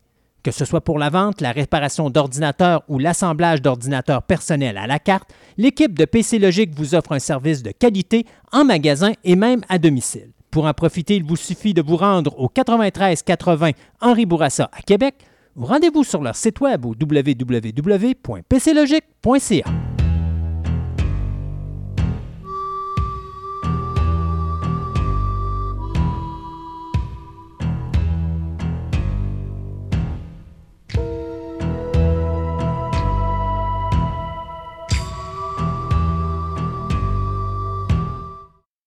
Et pour finir cette émission, eh bien, on va parler du streaming. Hein? On n'a pas le choix. Sébastien, il faut en parler. Ah non, c'est, le nouveau euh, le nouveau monde. Écoute, je, je regardais, tu te rappelles, à un moment donné, on avait parlé d'HBO Max, puis on disait HBO Max, le début, ça a été catastrophique, il n'arrivait Oui. pas à partir comme du monde. Euh, on vient d'avoir les chiffres pour le, le dernier quart, euh, c'est-à-dire le troisième quart de l'année de HBO Max, qui viennent annoncer que l- ils ont augmenté de 8,6 millions leur auditoire, ce qui fait qu'ils ont atteint le cap du 38 millions aux États-Unis, ce qui est plus que Disney+. Parce que Disney+, eux autres, présentement, ont 28,6 millions. Donc, HBO Max a pris de la vitesse et a déclenché à une allure phénoménale aux États-Unis, ce qui fait que euh, présentement, aux States, on a atteint le cap du 38 millions, ce qui est énorme. Au niveau du monde, on a 57 millions d'auditeurs euh, de ramasser ou d'abonnés de ramasser du côté de HBO Max. Donc, on voit que là, ça commence à rouler du côté de HBO Max. Ça prouve une chose, c'est que le- leur début désastreux n'était pas dû au fait que le monde n'avait pas d'intérêt et plus que c'était trop mêlant Ouais. leur système avec les HBO plus. euh, euh, Il y avait plein d'HBO quelque chose. Donc là, quand ils ont fait du clean-up là-dedans, ça a aidé. Ça l'a aidé. Du côté de Disney, ben, on a pris un ralentissement au niveau des États-Unis, mais quand même, euh, on a fait un boom au niveau du monde, ce qui fait que présentement, après le troisième quart, Disney a atteint 73,7 millions d'abonnés euh, au niveau euh, du monde entier. On a 28,6 au niveau des États-Unis. Ce qui est drôle quand même, c'est que ce chiffre-là, c'est un chiffre qu'on s'attendait d'obtenir en début 2024. Donc, c'est pour dire à quel point que le COVID présentement aide au boom, euh, au boom du niveau du, du, euh, du streaming. Du côté de Netflix, ben Netflix, eux autres, ils ont monté de 2 millions d'abonnés seulement. Ils sont rendus à 195 millions d'abonnés dans leur dernier euh, quart euh, face à 193, je crois, 0.8 qu'ils avaient avant. Mais aux États-Unis, on prend une dérape un petit peu. On est passé de 93 millions à 73 millions et ça Mm. continue à aller à la baisse. Ça, c'est des choix que Netflix a fait qui sont pas nécessairement des choix que les gens ont aimés, notamment le film français dont le titre, mais je pense que c'est Mignonne que ça s'appelait, où est-ce que on, ils ont fait un film avec des, des jeunes filles de 12-13 ans qui Ah, faisaient de la ouais. danse, puis que là, euh, ça l'a vraiment pas plu au niveau de l'auditoire américain. Mais écoutez, c'est des films français. Si vous n'avez pas compris encore comment ça marche au niveau de la France, c'est très cru. On n'a pas peur de montrer les choses comme ils doivent être montrées. Et c'est ce que c'était. Le film était basé pour justement critiquer à quel point on utilisait les jeunes enfants à des, euh, je pourrais dire, à des mœurs sexuelles. euh, Exactement. sais, un petit peu déplacé. Mais la seule façon d'en parler, c'est de le montrer, et c'est ce qu'on a fait. Sauf qu'aux États-Unis, ça n'a pas passé. On est très prude aux États. Alors, on a perdu quand même 20 millions d'abonnés. Euh, donc, on voit quand même que le marché est en train de monter du côté des nouveaux streamers, donc HBO Max et Disney.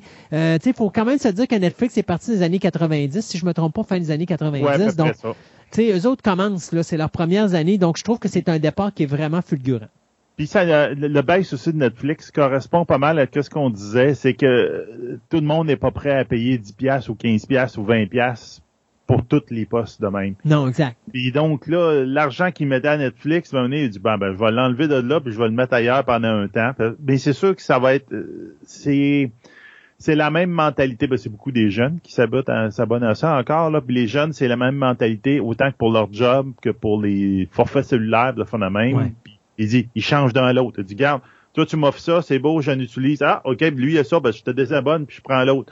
C'est c'est pas des personnes qui sont euh, j'allais dire fiables, pas ça euh, fidèles. Moins fidèle. Donc, Ben, c'est pas des auditeurs fidèles qui vont garder leur poste euh, exact. au vitam aeternam. Non, ils vont aller se promener d'un à l'autre, ils vont prendre le meilleur d'un à l'autre, puis ils vont revenir à un moment donné, mais c'est ça là. Et, et, et c'est ça la problématique d'Hollywood présentement. Tu sais, dans notre génération, à nous autres, quand tu faisais un film, on était fidèles. Que les films soient bons ou pas bons, quand tu écoutais une saga de films, quand il en sortait un, tu pouvais être certain que ton auditoire de base, les fans, Oui. allait demeurer. Là, tu pourrais faire un nouveau Back to the Future. Le premier pourrait être excellent et là, tu aurais de l'argent comme ça, pas de bon sens. Celui d'après est très mauvais et c'est très rapidement que ton auditoire va t'abandonner. Tu vas faire un flop commercial. Donc, c'est la même chose pour le streaming. Je pense que Disney a la bonne approche, c'est-à-dire on y va mollo par mollo, on présente un épisode à toutes les semaines, on force l'auditoire, parce que le 26 ou 28 millions d'auditeurs présentement nord-américains, faut se dire une chose, c'est un auditoire qui est stable. Euh, au deuxième quart, on avait 26,2 millions d'auditeurs. Là, on en a 28,6. Ça n'a pas été à baisse ou à la hausse. Tu sais, il est stable. Et ça, c'est fort parce que ton auditoire va monter, monter, monter, mais il va pas s'en aller, il va rester. Pourquoi?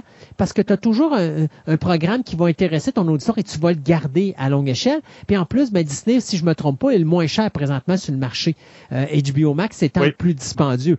Donc, c'est ça qu'HBO Max, eux autres font de l'argent. Écoute, on parle de, je pense qu'ils ont fait un, euh, je pense qu'ils ont fait des profits de 1,8 milliard de dollars ou des revenus, parlons de, pardon, de 8 milliards de dollars dans le dernier quart. Donc, c'est énormément d'argent.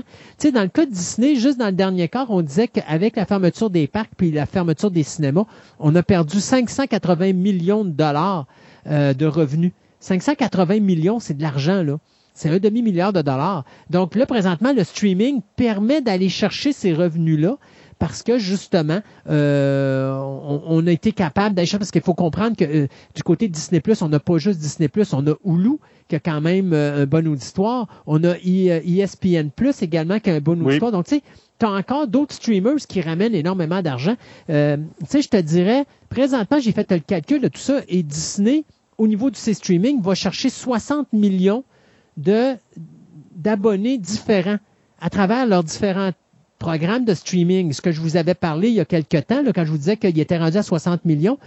Netflix, eux autres, ils ont une affaire de streaming. Ça fait que les autres, quand ils ont 73 millions, c'est juste ça qu'ils ont, ils n'ont pas plus. Alors, tu vois que Disney, quand même, vont chercher une grosse part du, du gâteau Oui, euh, du côté de. Netflix. Et, et tranquillement, pas vite, j'ai hâte de voir dans les prochaines années, surtout avec la durabilité du COVID qui semble vouloir rester. Ça, ça va devenir extrêmement important parce que là, après Noël, on présente des gros films du côté de HBO Max et du côté de euh, Disney+. On n'a pas ça du côté de Netflix. Donc, euh, Netflix, on présente ses propres productions, mais on n'a pas des gros films qui devaient sortir en salle, qui sont offerts gratuitement sur les streamings. Et c'est là, tantôt, je vous disais, c'est un investissement à long terme, parce qu'HBO Max va sacrifier Wonder Woman 84, mais l'auditoire qui va venir là, s'il le gère bien, sont capables de le garder, de faire un boost qui va donner des euh, abonnés de plus. Même chose du côté de Disney avec, euh, avec. Quand Mulan est sorti, la force de Mulan, c'est que ça a été chercher un auditoire de plus. On parle de presque une dizaine de millions de plus du côté nord-américain qui est resté par la suite parce que là, on a vu les différents autres programmes puis on a resté abonné. Parce que justement, on a un programme qui suit à toutes les semaines. Quand ce programme-là est terminé, oh, il y en a un autre qui commence. Et là, il y a WandaVision qui s'en vient en début d'année également, qui risque Ouais. d'être fort intéressant pour les fans des, de- du MCU Universe. Alors, on voit vraiment que le streaming est la porte de sortie pour les compagnies de cinéma présentement qui ne s'en sortent pas. Et après ça, ben, quand le, stream, le, le, le, COVID va se calmer, ben là, restera à voir qu'est-ce qui va se passer. C'est sûr que les salles de cinéma vont rester ouvertes, mais euh, à quel point à quel point on va garder cet auditoire-là? Et est-ce que, parce qu'on sait qu'avec la nouvelle loi qui a été faite que euh, maintenant les, les compagnies de cinéma peuvent acheter des salles de cinéma, est-ce qu'on va se servir de cette euh, autorisation-là pour acheter des salles de cinéma, essayer de booster des revenus additionnels au niveau des salles de cinéma? Ça sera ça qui restera à voir. Ça serait possible parce qu'il y a beaucoup de salles de cinéma, je te dirais, qui risquent d'être sur le bord de la faillite à la fin de la COVID. Là. Donc, Oui. ils vont être achetables pas cher. Là. Exact. Donc, restera à voir, mais c'est sûr et certain que le cinéma va changer, la façon de voir nos films Oui. va changer après le COVID. Et, euh, Et, regarde, dernièrement, ben, il y a eu quelques semaines, on a euh, annoncé que ben, les premiers résultats pour les, euh, les vaccins, donc un vaccin euh, euh, efficace à 90% Oui, ben là, c'est ça, parce que là, surenchère à tout le temps, là, tu sais, t'en as un qui dit, ah, là, on est à 90% le compétiteur, on est à 94,7 l'autre dit, ah, ben là, finalement, on est à 95 Puis c'est du quoi, finalement, tout ce qu'on sait, c'est qu'il va y avoir peut-être un 20-30% d'efficacité à 100% puis le reste, ça va être... C'est ça. Mais donc, ce qui a été intéressant quand c'est sorti, cette nouvelle-là, effectivement, c'est les compagnies de pharmaceutiques qui faisaient une annonce, leur cote à la bourse a monté, mais instantanément, en même temps, les cotes à la bourse de Amazon, Netflix et les affaires de, de streaming ont baissé. Ouais. Parce que justement, le, il était on peut dire pas surévalué, mais il y avait un, vent dans les voiles à cause de la COVID. Mais là, on a dit, oh, t'as peu, il y a un vaccin qui arrive, il y a moins de monde qui vont écouter le streaming, donc leur, leur, cote a baissé un peu à la bourse. Sauf que ça a été vraiment stupide de se débarrasser de ces actions-là, alors que tu aurais pu attendre avant que vraiment le, vaccin arrive pour là vendre puis faire plus, plus d'argent. là. C'est ça, mais euh, la bourse, il y a rien de logique à la bourse. La bourse, c'est des émotions. là. C'est comme, ah, on a peur, vite, vite, on vend. C'est tout le temps été ça. Là. Donc, euh, c'est juste que ça montre l'impact de la COVID vraiment au niveau financier pour ces gens, ces, les streamers. Donc, c'est ça euh, notre, notre avenir. Le streaming, HBO Max, Disney Plus et Netflix, je l'ai dit, ça va être les trois principaux à regarder. Peacock s'en vient. Peacock, on n'a pas de chiffre encore, mais ça vient de débuter. Ouais, ça va débuter. Puis, ben, faut pas mettre à côté Amazon. Amazon, s'en vient également et Paramount Plus aussi. Très important. Parce qu'on peut plus l'appeler CBS All Access, faut l'appeler Paramount Plus. Alors, c'est plein de streamers, mais c'est l'avenir et euh, on pourra pas y échapper. Je sais pas, en tout cas à date, là, je sais pas ce qu'ils vont faire pour prendre leur part du marché. Là. Ben, ils ont quand même Mission Impossible, ils ont quand même également les Star Trek, les franchises de Star Trek, donc euh, ils ont ils ont quelque chose un peu comme euh, sais, Peacock a pas grand-chose non plus, malgré que les autres, c'est les séries télé, les vieilles séries télé qui sont fortes présentement chez Peacock, qui sont intéressantes. Mais, euh, tu sais, en tout cas, on va voir, on va voir où est-ce que ça va s'en aller, mais c'est certain que chacun ira chercher sa petite part de gâteau. Euh, mais c'est les programmes. Mais moi, j'ai pensé surtout Disney. Moi, je pense que Disney est le mieux placé d'arriver à faire un prix spécial pour HBO, euh, pas HBO, mais Disney Plus avec euh, Yulu. puis ESPN Plus, puis l'offrir à un prix très compétitif faire en sorte que là, les gens disent, ah, mais écoute, pourquoi j'irais m'abonner à Netflix ou à HBO Max quand je peux avoir trois streamers pour le prix de un genre? Euh, c'est Disney le seul présentement dans cette position. C'est le contenu original récent qui leur manque. Puis c'est ça qu'il faut qu'ils travaillent, mais c'est ça qu'ils sont en train de travailler. C'est juste que c'est comme on disait là, tantôt, tu disais leur plan de moment de nombre d'abonnés là, c'était rien qu'en 2024. Là. Ouais. Ben c'est ça. Les autres, c'était prévu. Il dit on n'était pas supposé de partir en Lyon de même. C'est comme on sur non, parce Il faut comprendre que Netflix a encore des droits sur des choses de de, de, eh Marvel. Euh, Sony a encore des droits sur certaines affaires de Marvel. Donc il y a beaucoup d'affaires de droits présentement que, que Disney Plus n'a pas euh, et que et même HBO Max n'a pas, que là, ils doivent renégocier et retravailler et attendre et être patients. Donc, euh, toutes ces choses-là, à un moment donné, vont faire en sorte que quand tout va revenir à la maison, je pense que là, on va vraiment hériter d'un produit euh, à la hauteur de ce qu'on s'attend. Mais c'est sûr qu'au début, ça sera pas vraiment ce qu'on espérait. Mais soyez patients parce que moi, je vous dis, dans l'avenir, les postes de streaming, surtout Disney et HBO Max, quand ils vont se placer puis qu'ils vont atteindre, ils vont avoir repris tous leurs droits, là, ça va être des maisons dures à déplacer. Puis c'est Netflix qui va manger ses bas rendus là. Parce qu'en ce moment, entre autres, je en, temps perdu, je suis en train d'écouter les MCU depuis le début. Si je m'étais dit, je les écoute de fil depuis le début, mais c'est que je suis arrivé à Hulk. Hein, Hulk est ni sur Netflix, ni sur Disney+. Puis là, je suis arrivé à Spider-Man. Ah, Spider-Man, il est pas sur Disney, il est juste sur Netflix. Là, Hulk, Hulk, tu vas me dire si je me trompe, mais je pense que c'est Universal, donc il devrait techniquement être sur Peacock. Ouais, c'est ça. Il va probablement être sur Peacock. Donc là, c'est comme si c'était juste, il y avait des glitches de même. Tu dis, bon, ok, je peux plus continuer à l'écouter juste sur Disney+. Il faut que j'aille à côté. Là, et c'est là, que la logique veut que vous gardez vos bibliothèques DVD parce que vous avez tout ça à portée de la main. Vous vous cassez pas la tête. hey, merci Sébastien. De rien. Un autre de plus en canne. Ben oui. Euh, on a bientôt terminé. On va bientôt tourner la page sur cette euh, année merdique qu'est 2020. Et euh, on a plein de surprises pour 2021 également pour vous, les auditeurs. Donc, continuez à nous écouter. Oubliez pas, programme double également. On a mis la troisième émission en ondes la semaine dernière. Donc, euh, un jeudi sur deux, vous avez Fantastica. Un jeudi sur deux, vous avez programme double. Donc, c'est une belle habitude à prendre à toutes les semaines. Les jeudis, il y a toujours de quoi de neuf pour vous si vous voulez nous ça. écouter. Donc, On va avoir votre dose de Christophe. ah, ben non, avoir la dose de nous autres. Euh, donc, euh, on se dit à la prochaine édition de Fantastica. Fantastica.